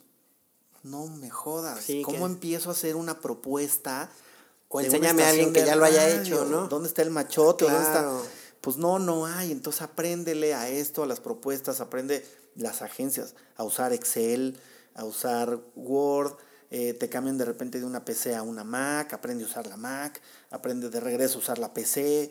eh, Las plataformas las digitales, lo que decíamos hace rato. Aprende a usar WordPress para los eh, blogs, aprende a usar AdWords para comercializar y pautar y ponerles tiempos, impresiones. Son cosas que yo no tenía ni idea, a pesar de que ya existían cursos en ese momento de, de todo esto, salvo de influencer marketing, que ahora ya hay escuela de internet, aprende a ser influencer. O sea, hay muchas herramientas, o se, se trata de hacer herramientas, pero no hay una escuela de radio, hay escuelas de doblaje, de locución, pero ya cuando estás ahí, las escuelas de locución no te dan ese feeling Sí, para no. presentar una canción. Sí, no, nada. No te lo dan, o para contar una anécdota, o para narrar un viaje, o lo que estés viendo, o desde un festival, contar qué es lo que estás. Eso no te lo da. eh, las agencias, pues sí, te da la escuela, todo el aprendizaje del marketing, pero cuando no lo sabes, pues también ya tienes medio que aprender de lo que vas viendo y de hacerlo bien, ¿no? Yo lo que he tenido mucha suerte es, pues eso, que lo he hecho bien, ¿no? Eh, o, tra- o traté de hacerlo muy bien en los trabajos que he tenido que he durado, ¿no? Porque en cualquiera de estos trabajos pude haber yo llegado y que a los dos meses dijeran, hijos, tus tres meses de prueba Sí, no, no, sabes bye. nada, mano, le echas Sí, ganas, claro. pero no sabes. No solo son ganas ni talento. Exacto, hay, que- hay que aprender y, y saber que donde estás llegando tienes que aprender todo el tiempo a hacer un montón de cosas. Entonces una cosa me ha llevado, pues sí, a la otra. Fíjate que yo, este mundo donde, lo, donde terminé cruzando lo que es, por una parte, no sé si fui o soy o en algún momento influencia de algunas personas y donde me compraban a mí los tweets que yo decía, pues yo soy influencer porque me compran tweets. Y después ser esta persona que contrata a youtubers y, a, y a tweetstars y a instagramers y demás, donde pues sí, de alguna manera yo les cuento, trato de no, de, de no, de, de no ser el ya sientes de señora, El abuelo de mis tiempos. el abuelo, exacto. Pero sí les cuento como mis, mis influencers eran los locutores de radio. Claro, Y güey. en algún momento los locutores de radio éramos influencia de las personas. Claro. Y hoy yo, pues con algunos influencers con los que convivo, que son 20 años más jóvenes que yo, por lo menos, sí trato yo también como de, sí, no, yo fui locutor de radio muchos años. Ah, órale, ¿y en qué estación? Reactor, no, pues no. Ni idea. No, no, no sabe, no, no Sí, es su no. mundo, Sí, no, no. tendría por qué serlo, pero, pero sí quedó muy atrás. Y hay un día en específico donde se me queda marcado, que es, iba yo en el Bull, donde más, con Hiots. Ok. Hiots, Hiots también, Hiots empezó conmigo en Radioactivo. Es de la misma generación de Sopitas eh, y Leonora Milán y tal. Somos De, de, de esos, Radioactivo. de esos escuchas. Exacto. Entonces, Hiots y yo nos conocimos en el 97, igual que Sopita. Entonces, crecimos juntos todos esos años. O sea, Hiots se quedaba en mi casa, era mi mamá, era como su cuarto hijo. Entonces, eh, fuimos muy unidos todos esos años. Y un día iba yo con Hiots en el Bull. Hiots ya tenía, pues, por lo menos, su cuenta de Twitter y su canal de YouTube. Y entonces había un pasillo medio largo, medio oscuro, y, y- y veo que un chavo se iba acercando, y yo era pues muy asido al bull, y, y era locutor de reactor, y entonces, pues bien que mal, estaba mal acostumbrado a que la gente llegaba y una foto, que Claro. más más.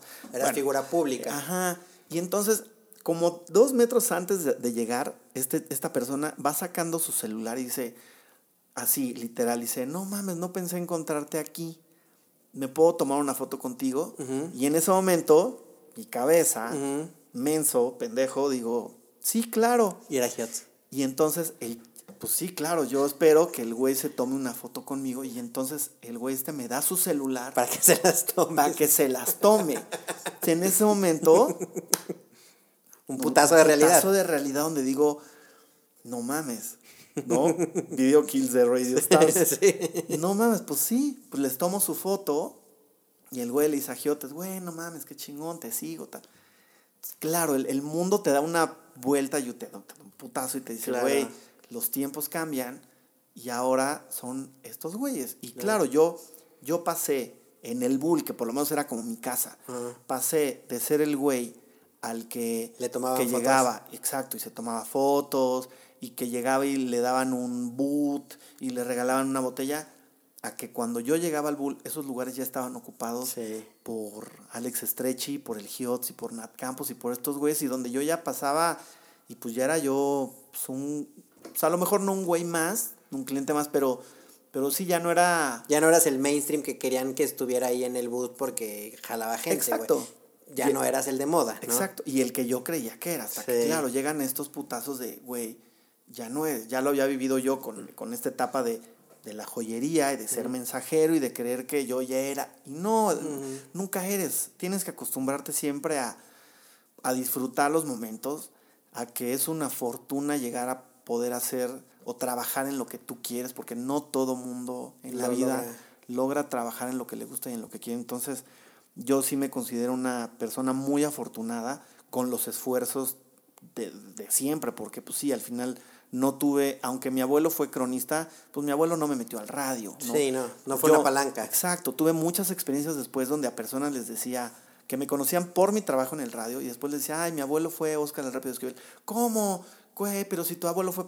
Sí, pero yo no es mi carta de presentación. Sí, claro. Mi carta de presentación siempre fue mis ganas y el estar ahí y querer hacer las cosas. Entonces, pues con los esfuerzos y todo lo que me costó, pero sí me sentí muy afortunado de lograr o de hasta hoy tratar de lograr y alcanzar, pues lo que me gusta y hacer lo que me gusta y trabajar en lo que me gusta, porque si no, pues, pues qué, qué flojera y qué complicado es trabajar como forzado por la lana, ¿no? Como robot por lana, y creo que al final del día eso se termina notando, ¿no? La gente que está en cualquier industria o por fama o por lana creo que se termina se termina notando y pues no es lo no es lo que al menos nuestro círculo busca no que por eso creo que por ejemplo Hiots es un buen ejemplo y tú de que han evolucionado naturalmente no o sea no es forzado como mucha gente que brinca de los medios tradicionales al internet porque no tienen de otra sino más bien porque lo han lo han hecho orgánicamente. Sí como dices sí es importante el dinero en la vida claro.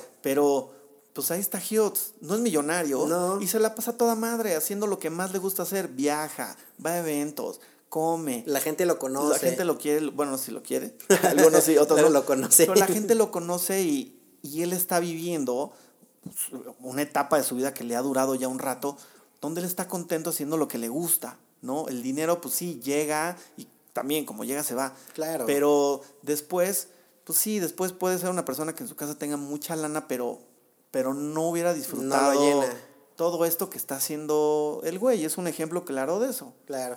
El otro día estaba escuchando justo un podcast de un compa que decía que el éxito es como súper ambiguo, ¿no? Sí. Eh, cada quien tenemos una, una, una, visión, una diferente. visión diferente del ser exitoso pero en donde sí se junta, no o sea, a lo mejor para ti ser exitoso eh, o para alguien más es ser millonario y está padre, y alguien ser famoso y también está padre. Tener una casa o... Ser, muy poderoso, no sé, ¿no? Cada quien tendrá eh, su, su parámetro de ser exitoso, pero en donde se junta para todos es, y creo que está padre pensar así, es que ser exitoso es eh, dormirte tranquilo y despertarte con ganas. Sí, totalmente. Sí, exacto. Sí, exacto. Eh, ser exitoso o el camino al éxito, es, sentirte contento con lo que estás haciendo. Claro. Dormirte tranquilo y despertarte con, ganas. Porque eso te, te, hace, es como un círculo virtuoso, güey, en el que, pues si te duermes tranquilo quiere decir muchas cosas, ¿no? Que no tienes una preocupación importante, que no tienes nada que temer, mil cosas, ¿no? Y despertarte contento que esa motivación te dé para hacer lo que te gusta, ¿no? A lo mejor no es tu chamba, porque como tú dices, a lo mejor tú y yo tenemos la ventaja de, de habernos desenvuelto en una industria en la que podemos hacer lo que nos gusta. Hay un montón de gente talentosa y que, que no tiene esa fortuna, ¿no? Que a lo mejor su chamba no le encanta, pero si tienes como esa motivación de, ah, pues, a lo mejor ir a jugar los martes me hace muy feliz, pues hazlo. Claro, a lo, una, a lo mejor eh, tuviste éxito si ese día en tu chamba hiciste todo bien y lograste irte en la noche a jugar A fútbol. jugar fútbol, güey, claro. No, tuviste éxito este día porque lograste esta meta que era dejar tus pendientes listos e irte a jugar, a jugar fútbol. que es lo que te apasiona. Y a lo mejor el otro día te despiertas con ganas porque tuviste un partido increíble y porque tienes que chambear, ¿no? O sea, no Sí. necesariamente es, es el plan que a, a mí me gusta, le tiene que gustar a todos o... O, o- o- una meta a largo plazo, porque Claro. si no entonces Si no la logras, termina siendo un amargado. Exacto, y crees que nunca tuviste éxito porque no lograste, no, tal cosa, comprarte esto o ir a un lugar en especial. es- Si lo divides por un día, creo que es más fácil. Es mucho más ¿no? fácil, O sea, sí. de, hoy, hoy, hoy fue un día exitoso, mañana a lo mejor suena muy romántico, pero pues es como, como más Exacto, sencillo, güey. Sí, y, y todas estas cosas. Yo hoy diría, eh, quiero muchas cosas que no he tenido y que quién sabe si las voy a tener. O sea, quién sabe si vaya a tener una casa con alberca. Pero, pero a, lo, a lo largo de que la consiga o no, yo creo que he tenido éxito en otras cosas. Claro. He hecho programas de radio que han tenido éxito, ¿no? He hecho eventos en agencias que han tenido éxito. Campañas. He hecho campañas que han tenido éxito. Entonces, sí he tenido éxito. O sea, Claro. sí siento que en unas cosas he sido exitoso sin la necesidad de poderme comprar todavía Materializarlo el con una Jeep casa. de Claro. medio millón de pesos que no sé si me lo voy a comprar, pero no quiero pensar que el éxito va a ser comprarme ese Jeep de medio millón de pesos, pues. Porque en el momento en el que lo etiquetas eso como un éxito, te deja de saber. O sea, si, si tu éxito va a ser el Jeep y logras el Jeep después Sí, del de- Jeep que sigue, que ¿estás de acuerdo? Entonces, entonces ya llegas en un, en un tema medio de ambición que no Sí, está- que no está-. ¿Crees tú que, crees tú que tienes que pasar como esos baches, eh, a- en tu caso, en tu historia, eh, de tener que ir a trabajar a la joyería y ser mensajero, ¿no? Como para sentir ese madrazo de realidad de decir, o me pongo las pilas o voy a terminar siendo mensajero y después eh, ya no soy yo el famoso, sino alguien más que está haciendo otras cosas para seguir evolucionando y no mantenerte ya ahí. Claro, pu- pues mira, es, eh, sí es un aprendizaje, sí o sí, todo es aprendizaje, todas las caídas son aprendizajes. Eh, sin embargo, pues son cosas que, que son, terminan siendo circunstancias que no esperabas. Claro. ¿no? O sea, yo al final lo que creo es, o, se queda, o siempre va a existir un hubiera, o si no hubiera pasado eso, si ese día de la junta, yo llego a la junta, probablemente no me despiden de radioactivo. Claro. Yo hubiera, pues hubiera seguido ahí, pero probablemente tres o cuatro años más. Y de todos modos, cuando se acabó radioactivo, hubiera venido un putazo para mí. Claro. De ahora a dónde Y a me lo mejor no hubieras estado preparado para Exacto. poder afrontar lo que seguía. Sí, ¿estás y en ese momento a lo mejor en órbita no había vacantes, o sea, pudieron haber pasado muchas cosas, pero pues sí, los madrazos van a llegar, siempre son necesarios.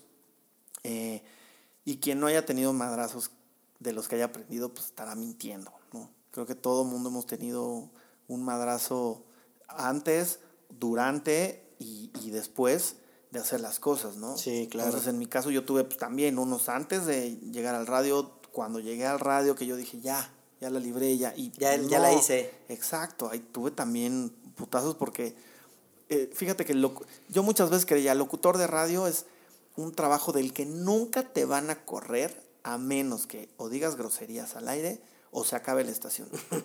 y las estaciones se acaban. Claro. Entonces, pues Y también. hoy más que nunca. El locutor tiene que estar preparado. Yo tengo muchos amigos que, que nada más eran locutores. Y entonces, cuando dejas de ser locutor porque la estación de radio se acaba, ¿qué chingados haces? Sí. No, cuando dedicas toda tu vida A a algo. radio tan específico, te sales y, ¿y ahora qué chingados Eres voy un a bueno hacer? pa' nada. Exacto, yo tuve la suerte de que, bueno, dejé el radio o cuando dejé el- dejaba el radio, pues en la agencia, trabajaba en las agencias que era lo que me daba de comer. Claro. Y hoy día, pues bueno, se acabó el radio, si hay radio otra vez está increíble, pero si no, pues bueno, yo disfruté, ¿no? Me desmadré, la pasé increíble y bueno, pues las agencias, pues ahí mi experiencia me ha ayudado en eso a conseguir esas chambas, A evolucionar. a evolucionar y a crecer y a saber hacer otra cosa. Claro. Oye, allá un poquito ya para ir cerrando. Hace, hace, un, hace un tiempo que viajamos a Acapulco, ¿te acuerdas? Sí. Que tú- me contaste varias muy buenas anécdotas, ¿no? Eh, una que me acuerdo muchísimo es la del cassette de Bull, eh, de Molotov. Y otra es que, eh, que me gustó mucho porque yo también soy muy fan por mi papá de Fleetwood Mac, ¿no? Ah. que, que tú también eres muy fan, ¿no? Súper fan. Bueno, eh, aquella ese viaje a Acapulco que fuimos a hacer un cuadros versus, Versus food, food, con el triste turno a Mundo Imperial, la hamburguesa más grande que he visto yo en mi vida. O sea, era el tamaño de dos cabezas. Sí, estaba enorme. Estaba enorme. Eh, fíjate que cuando iba a cerrar el, el Bull original en Sullivan, una de las bandas de casa era Molotov. Molotov era un grupo que ya tocaba. Tengo una, una experiencia muy particular con Molotov. Ok. Eh, Molotov era un grupo que tocaba en el Bulldog Café antes de participar en un concurso de Coca-Cola, una guerra de bandas. Ok. Que, es un, que es un concurso que Molotov termina ganando. Pero ellos ya tocaban en el Bull. Cada 15 días o cada 3 semanas Molotov tocaba en el Bull. Pero yo en ese momento no conocía a Molotov. O sea, no los conocías personalmente. No, ni su música. Ah, ¿eh? o sea, no sabías quién era No, Molotov. esto habrá sido como en el 96. Ok. Entonces, en el 97, cuando yo entro a Radioactivo, eh, el aniversario de Radioactivo fue en mayo, Ok. en un lugar que se llamaba Ficción, Ok. ahí en la Roma. Ajá. Entonces, uno de los grupos que iban a tocar, tocaban, creo que en esa fiesta tocaron Molotov Ajá. y Control Machete. Pero Control Machete yo ya los conocía. Ok. Entonces yo estaba muy contento porque pues Control Machete. Entonces veo a Control Machete en un día que para mí fue agotador porque trabajé en todos los programas desde, desde temprano y luego la fiesta de aniversario y pues, bueno, estaba yo cansadísimo y me acuerdo estar en el patio de ficción Ajá. ya sin mucha gente. Se, mu- mucha gente se fue cuando acabó Control Machete y entonces empieza a tocar Molotov. Y entonces empiezo yo a ver unos güeyes que nada más cantaban pues, puto, chinga tu madre. O sea, ¿qué es esta mamada de grupo? Qué pinche horror. No mamen. Me voy, me salgo. Digo, ya, qué hueva. Entonces me voy a mi casa. Me olvido de Molotov. ¿Qué, qué es esta ¿Qué esta mamada? Entonces, bueno, viene, viene mayo del 97. Ma- sí. Entonces estrena Molotov el sencillo de Voto Latino, que era el primero de su, de su primer disco. Y me dio el único. el único que deberíamos contar. que llevan 30 años con el mismo. Entonces viene, viene este voto latino eh, para los primeros días de julio, para las votaciones. Sale el disco de Molotov el 5 de julio. Me perfecto porque era el cumpleaños del gerente que, que era Ricardo Zamora en ese momento. Se hace una fiesta Ricardo Zamora en su casa, había ley seca. Y entonces llegan con el disco de Molotov que habían comprado a alguien en Mixup. Entonces, bueno, escuchamos el disco de Molotov. Me pareció ya una cosa distinta. este, escucharlos En CD. en CD, que esa cosa que yo oí en vivo horrible. este, y entonces me empieza a gustar mucho Molotov y me empieza a gustar mucho el disco de Molotov. Entonces me- me da esta sensación de que el efecto de la música en la radio, a partir de las repeticiones y de escuchar Claro. y que el locutor te la presente y te dice, vean esta banda y tal, tal, tal, pues claro, dices, me la están recomendando, voy a ver esta banda. Entonces sale el disco de Molotov y empiezan a llenar el bull, pero ya de que aperrada la puerta para ver a Molotov el día que tocara. Entonces era una banda tan de casa que eh, al Bull, al dueño del Bull, le piden el local de ese hotel donde estaba abajo eh, para diciembre. Entonces el Bull anuncia y dice, las últimas fechas del Bull son el 13 y el 17 de diciembre se cierra el Bull. Y los dos últimos de- fines de semana Molotov se presenta, era la banda de casa y era el momento de Molotov, ¿no? Eh, y entonces, eh, para entrar una cosa imposible. Me acuerdo que a mí todavía me meten con integrantes de Radioactivo por el hotel, porque por la puerta Ya no había puede, forma. No había forma de entrar al por el hotel nos meten a mí a unos locutores de Radioactivo. Entonces, bueno, vemos a Molotov, yo ya me sabía todas, el disco Molotov sonaba, yo ya los, Los amabas. los amaba, escuché- sonaban increíble en vivo, porque era una banda muy potente en vivo y sonaban muy bien. Era una cosa años luz a lo que yo lo había que visto en mayo. Y Molotov eh, cierra el, una semana antes de que cierre el Bull, la penúltima fecha de Molotov en el Bull, un amigo que se llama Paco Guillén graba el graba La ese última concierto. presentación. Exacto. Y entonces consigo yo ese cassette del último show, del penúltimo show y la penúltima noche de Molotov en el Bull. Y sé que ellos pues, tampoco la tienen. Entonces, un, me termino yo después con el paso del tiempo, eh, me hago muy amigo de Paco Ayala y de Miki. Y una vez entrevistándolos en Reactor, le digo a Paco, te quiero hacer un regalo. Ah, chinga, ¿qué es? te quiero dar este disco. Entonces le doy el disco y decía este Molotov, Bulldog, diciembre del 97. Entonces me dice, no mames que tú tienes esta grabación. Sí. Puta, pues le, hago- le regalo yo el CD con el show Ajá. que tiene unas cosas muy particulares. Molotov es un grupo que en vivo cambia mucho las letras de las canciones. Sí, como que juegan mucho en Exacto, vivo, ¿no? impro- e improvisan mucho y entonces hay una canción además que sale en el segundo disco, en el Apocalypse, que es la del mundo, y en ese concierto todo lo, pues, la melodía del mundo la tocan, pero con otra letra, de otra canción, que nunca fue grabada así, terminó siendo... Funcionan dos canciones. Exacto, fun- pues, o, o era la idea de otra canción. A lo mejor iba a ser otra canción, pero terminan escogiendo la base musical y terminan poniéndole la letra La del letra. mundo. Y terminan grabándola así. Pero me quedo yo con ese disco eh, que ahí lo tengo, ¿no? Y que la- algunas veces he tratado de... ¿Lo pusiste, alguna, ¿lo Story o pusiste algo. alguna vez en, en, en Fíjate estación que, o no? Sí, fíjate que ahora que, bueno, ahora, cuando fueron los 20 años del Donde Jugarán las Niñas, que Molotov hizo un concierto en el Palacio de los Deportes, tocando ese disco completito, Ajá. estaba todavía el triste turno en Exa.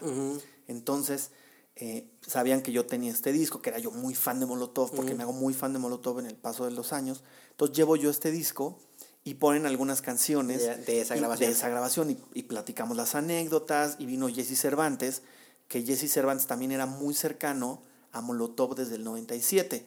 Cuando sale ese primer disco de Molotov, que tienen que salir a venderlo a las calles por la censura de, Sí, pues, que no, te- no tenían distribuidora. No tenían distribuidora. No, si era, era Universal, Pero no, no se aventó el tiro o qué? No se aventó el tiro. Y, y Sanborns y no sé qué otras tiendas prohíben la venta del disco. Entonces Molotov sale a la calle a venderlo, te, te vendían el disco y te regalaban un acoplado que se llama Molotov Prosa y Canto. Entonces son como cuatro tracks de Molotov, eh, creo que es este Perra Rabalera y Puto y Chinga tu madre y otra, pero todas vienen con música de violín Ajá. y vienen narradas como en, ¿Como en poemas? prosa, como en poemas. la persona que, la voz que narra esos poemas es, ¿Es Jesse Jesse? Cervantes. No, ok. Entonces, llevo yo este disco y cuando, cuando Corno y Leo le dicen a Jesse que van a hacer la transmisión desde el Palacio, pues Jesse les dice, yo voy. Pues también ha sido muy cerca y tiene muchas anécdotas con, Mm. Con Molotov. Entonces, lleva unos de estos discos para regalar. Entonces le digo a Jesse, oye, pues regálame uno porque yo lo tuve, pero dos veces en la vida me han robado los, todos los CDs. Madres. Entonces han sido pérdidas invaluables Sí, para mí. claro, Más que la cantidad es como, pues, me dejan sin Lo que valen, sí. Sí, entonces recupero ese disco de prosa y canto y después le digo a, le digo a Paco, pues, fírmenmelo un día para quedármelo yo, porque es la única copia que tengo. Creo que de ellos también son cosas que ni tienen. Entonces, fíjate que hay con Molotov otra anécdota que gracias a la amistad con Paco Ayala, pasé un fin de año, como el 2010, en su casa de Acapulco. Ajá. Entonces, en su casa de Acapulco tiene uno de los astronautas que ¿De daba- MTV? de MTV, eh, yo creo que del 98, 99. De Y los- ahí de los VMAs, De ¿no? los VMAs. Entonces, ahí tiene su astronauta en su casa de Acapulco y fui, entonces, fotos con los astronautas. Y... ha, sido, ha sido padre la, la amistad, La amistad que- con ellos. co- Con ellos, sobre todo con, con Paco Ayala, luego con Miki, con Randy, no, y con Tito, pues no. No que no nos conozcamos, pero no hay como una amistad Como una más cercana de que nos veamos y qué qué- unas chelas o algo. Eh, y luego, por mi mamá, eh, me hice muy fan de Fleetwood Mac Ok. desde hace muchos años. Pues desde que estaba chico yo me acuerdo que escuchaba mucho eh, eh, Dreams y Little Lies. Eran como las que más Sí, Little escuchaba. Lies es muy buena. Muy buena. Ajá. Eh, y entonces, cuando, después de que me hago amigo de Golfo, somos amigos como desde el 99, como que nunca habíamos coincidido con Fleetwood Mac. Y salió años después en la plática eh, que éramos los dos fans de Fleetwood Mac. Ay, ¿cómo que sí? Porque no hay mucha gente que es fan de Fleetwood Mac. hay bien No, poquita. no han venido a México, güey. No, y entonces, eh, un día me escribe Golfo, habrá sido como, bueno, la historia es, es esta para no, para, para no alargarme ya mucho más. Sale la gira de Fleetwood Mac en Estados Unidos, y entonces Golfo y yo decimos, ¿a dónde no hemos ido? Vamos a ver a Fleetwood Mac, pero que haya deportes. ok. Decimos, pues a Boston. No conocemos Boston, hay que darnos un viaje tuyo a Boston. eh, y coincidía que ese fin de semana, bueno, entre semana fue. eh, el miércoles tocaba Fleetwood Mac, el martes jugaban los los Celtics contra los Pacers de Indiana, que Golfo le iba a los Pacers de Indiana, y luego el viernes jugaban los Medias Rojas de Boston en Fenway Park. O sea, plan perfecto. Plan perfecto. Vamos a ver básquet, vamos a ver a Fleetwood Mac y vamos a ver a los Medias Rojas de Boston y conocemos Boston. Tenemos un amigo que tocaba en un grupo que se llama eh, los Plastics Revolution y I Can Chase Dragons, que se llama Jules, que estudiaba en Boston. Entonces le escribimos, oye Jules, vamos a Boston, cáiganle acá a los paseos, la chingada. Entonces nos vamos Golfo y yo. La cosa fue que no, nadie lo tenía planeado, ¿verdad? Y yo me voy de Coachella a Boston. tenía un vuelo de Los Ángeles hacia Ah, Boston un lunes.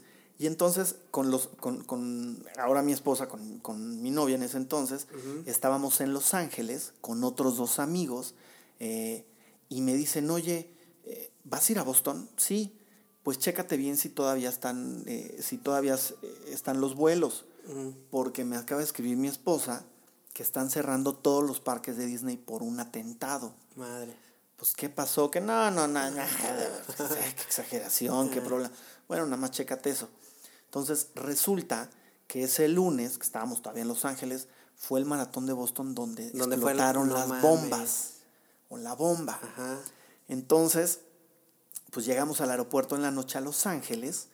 eh, tomo yo mi vuelo, pregunto si está cancelado, me dicen que no. Pues tomo el vuelo de Los Ángeles a Boston, llego a Boston, eh, del aeropuerto tomo el metro, llego a la ciudad y ya que salgo, ya empiezo a ver militares por todos lados. Sí, era La toque calle de queda. está- exacto, estaba, todavía no, pero estaba ya todo, pues ya la gente muy espantada, sí había turismo, muchos militares en la calle, Golfo venía de Nueva York, entonces nos encontramos en el hotel, que después nos enteramos, nos estábamos quedando en el hotel donde se filmó la película de Ted, Ok. donde se queda Ted, Ted, y Mark. Wahlberg en una habitación, estábamos en ese mismo hotel.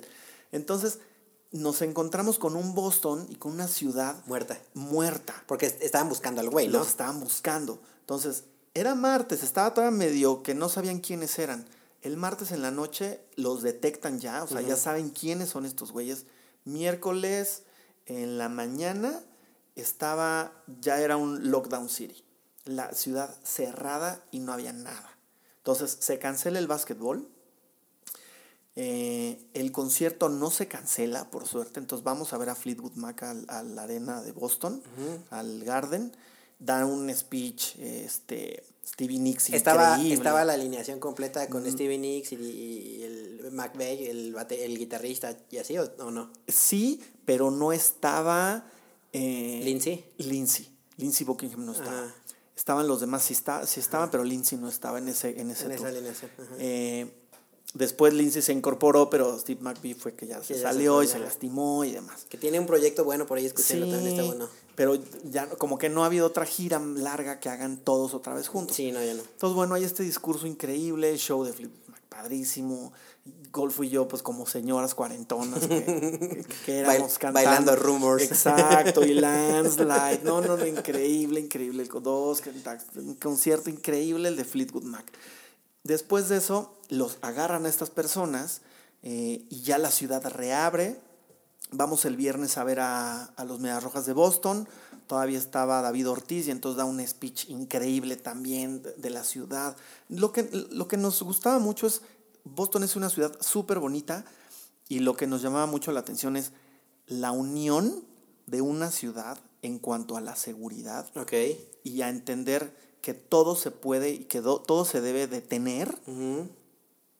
para la seguridad de todos. O sea, aquí en la ciudad, digo, entiendo que es una ciudad infinitamente más grande, pero no sé, San Miguel de Allende, por ejemplo, pasa algo así Les vale madre. y les, o sea, no se detiene. Sí, Cerrar no. las tiendas, estás loco, que cierre el súper, ¿por Sí. qué? No pasa nada. Sí, nomás tengan cuidado. Exacto. No, y aquí caminábamos por las calles. No te prohibían salir, Ajá. pero caminábamos Golfo y yo en las calles y veíamos a los empleados dentro de las tiendas, Ajá. cerrado con letreros que decían City Lockdown. Ok. Encontramos un Dunkin' Donuts, Ajá. fuimos y nos dicen, híjoles, perdón, pero todo el café y las donas es para la policía y los militares. Wow. No, son del tipo de cosas que dices. De película, güey. De película y dices. Por eso son así, güey. Sí, dices, no mames, qué pinche envidia. Claro, O sea, güey. pasa algo así en mi colonia. No mames. No mames. Se las eh. venden, güey. Sí, exacto. O con lo que pasó aquí, güey, que es eh, don- donde estamos grabando en el podcast, güey, fue una de las zonas más eh, da- Afectadas. afectadas. con el temblor, güey. Sí. Y eh, la gente de las, de las tiendas de no, no ayuda, no dejan ni pasar al baño, güey, para la gente que estaba ayudando, Está güey. cabrón. Estaba cabrón. Sí, es una de las cosas que, que sí tienen allá. Uno puede criticarlos como sociedad y con un montón de cosas, pero, Sí, claro. pero esas cosas sí está muy cabrón como son de patriotas. y- Porque velan como por el bien general, güey. No, no, no quiero vender ahorita mis donas, hay un pedo más importante que tenemos que resolver, que es encontrar a estos güeyes, ¿no? Y que si la vida de la ciudad es normal, güey, va a ser más difícil, ¿no? Sí. A, a que si estamos como con este lockdown, pues lo va, va a aparecer, güey. Va ¿no? peor, exacto. Sí, no, no, increíble. Entonces, pues sí, ese viaje también a Fleetwood Mac fue Una- terminó siendo una anécdota, una anécdota chingona. Pues qué bueno, mi amigo Gabriel Cuadros. ¿Y qué vas a hacer después, güey? ¿Qué, des- ¿Qué te vas a inventar después de que acabe el tema de influencers, marketing, radio y demás? Pues no sé. ¿Hay ¿eh? algo que, hay algo que tuvieras ese eh, gusanito, de ajá. hacer. Fíjate que tiene que ver con otra cosa digital que no he podido hacer, eh, que tiene que ver con YouTube. Ok. Quiero hacer eh, capítulos o entrevistas o pláticas en YouTube, así como esta, Ajá. con locutores de radio. Ok. Nada más con locutores de radio nuevos, viejos, medianos, pues, o sea, tampoco quiero que sea como nada más el club de mis cuates, Ajá. pero me parece que la historia de cada uno de los locutores, de cómo llegamos a ser locutores, Es superinteresante. Es interesante y mucha gente no la conoce. Habrá unas ya muy sobadas de mucha gente que, ay, sí, ya Charo Fernández ya sé cómo llegó. Claro. O- pero hay otras. Sopitas, o O cosas. Sopitas, o Rulo. Pero hay muchos otros locutores que la gente sí los escucha porque uno cree que no, pero que son muy interesantes. Hasta para mí, ¿no? O sea, de mu- muchos que, que no sé cómo llegaron al radio y que cuando dejaron de hacer radio desaparecieron, Sí. ¿no? Y que quién sabe qué hacen. ¿Dónde andan? Pero siempre estas historias de, de cómo fue tu paso por el radio, de qué canciones te acuerdas, eh, qué- tú qué programas escuchabas de otras estaciones o de qué otros locutores o quiénes te inspiraron. Me parece que son cosas interesantes y, y es algo que, pues, que también tengo ganas de hacer, pues para mí primero, porque si las cosas no las hace uno con ganas primero porque Por son ti. para uno, Claro, güey. pues no las va a hacer no Co- con ganas de que les gusten a los demás. Tampoco es una cosa con un afán de comercializar y vender. No, es una cosa que quiero hacer para mí y que después de muchos años a lo mejor alguien diga, ah, puta, un güey se preocupó un día por buscar Por la a- comunidad de locutores, Ajá, güey. por buscar a este locutor y preguntarle cómo empezó en el radio, si llegó por un Claro. casting, por dedazo, porque también hay muchas gente Claro, que llegan porque conocía al amigo del primo del ahijado de no sé qué. por Entonces, suerte. Exacto, es así, o porque pues, sí le chingó, contestó teléfonos, o entonces todas esas historias son interesantes. He querido hacerlo, es complicado porque pues, requiere una inversión de, de, de producción, de cosas que yo además no sé hacer. Entonces es un gusanito que, que ahí Pues traigo hazlo- todavía. Hazlo, güey. ¿no? Sí, que no me quiero quedar con, con no hacerlo. Durante muchos años también he coleccionado pues memorabilia como de, de promocionales de radio, Ajá. de los que a mí me tocaron, Ajá. y boletos de conciertos. Eso está chingón. Entonces yo digo, bueno, algún día que haya una exposición de la radio de FM o de algo, boletos, gafetes, pulseras, de lo que a mí me ha tocado, y de promocionales de radio, calcomanías. Es este, que tienes como una recopilación de los últimos, que 20, 25 años Sí, de la radio sí, nacional, güey. exacto. Y de todo tipo, la radio pública, la radio privada, Privada. la radio universitaria, güey. No, sé, no, Sí. no es solo una estación nada más, güey. Sí, desde, pues sí. Diferentes públicos, güey. ¿no? Entonces sí me ha tocado estar ahí. Yo platicaba con, eh, ahora que ha habido muchos movimientos en el radio, Ajá. estaciones de radio que se van y que llegan otras y radio por internet, entonces platicaba con amigos con los que he eh, convivido y les decía, creo que de alguna manera, sin ser muy soberbio, deberíamos sentirnos afortunados por haber sido parte y poder haber dejado un cachito de nuestra vida y de nuestra, de nuestra aportación a la radio A musical. Claro, de. México, por lo menos en momentos en los que era mucho más importante y tenía más peso la radio de FM musical, ¿no? Porque ahora ya mucha gente está optando por otras plataformas y, y, pues, no sé Creo que ya dio un giro a la radio un poco más noticioso, ¿no? exacto. O sea, ya, ya, ya puras estaciones de noticias, güey. Exactamente, entonces, pues mucha gente también es como, no, la radio ya nadie la escucha, no, ya para qué sirve, no, la radio FM ya ni la escuchan.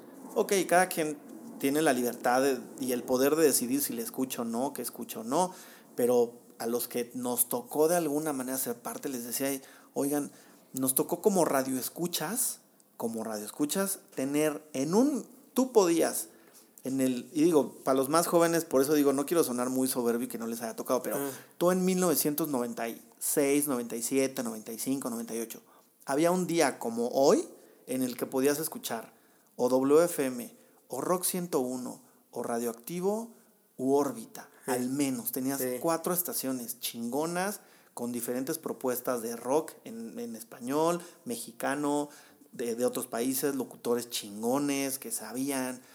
Sí, la época dorada. Estaba muy cabrón. Y hoy, pues soy, sin hacer menos a los que están chambeando con muchas ganas, pero pues hoy no hay mucho. Sí, Y la oferta mejor- es menos. Sí, ten- y, y probablemente tenga tres o cuatro años, pues que no hay mucho.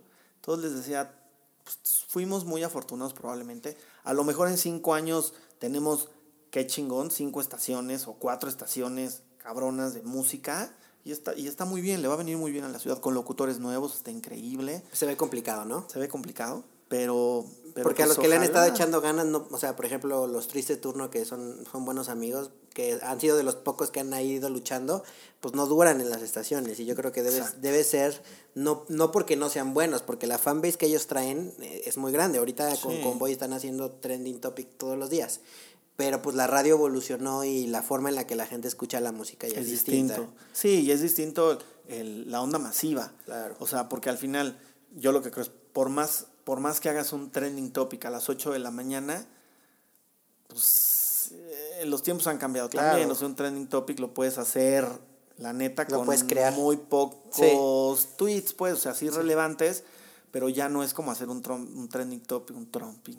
un, Un trending topic hace 5 o 6 años. Sí, ¿no? no. Entonces, y no es, la, no es lo mismo que te escuche una cosa masiva de radio FM A una a plataforma una más chica. plataforma. No sé cuántas personas escuchen una plataforma, pero si tienes que 300 personas escuchándote al mismo tiempo, pagando en la mañana, pues no sé si sea un número bueno, malo, si por Sí, ahí no hay esté, parámetro. y no hay, y sea un parámetro. O sea, en la radio, por lo menos 3.000, 4.000, 5.000. Sí. Entonces yo me acuerdo programas de reactor, el programa de los de la tarde, llegamos a tener picos de 350 mil radioescuchas. Madres.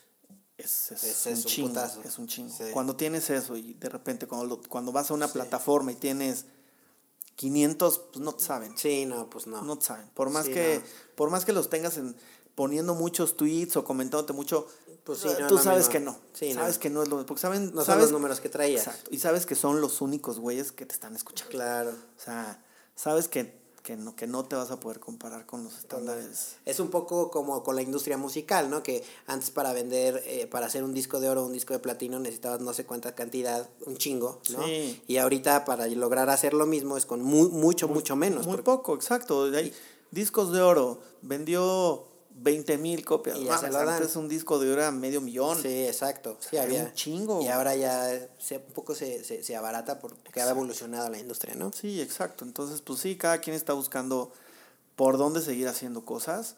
No hay muchas plataformas para dónde irse.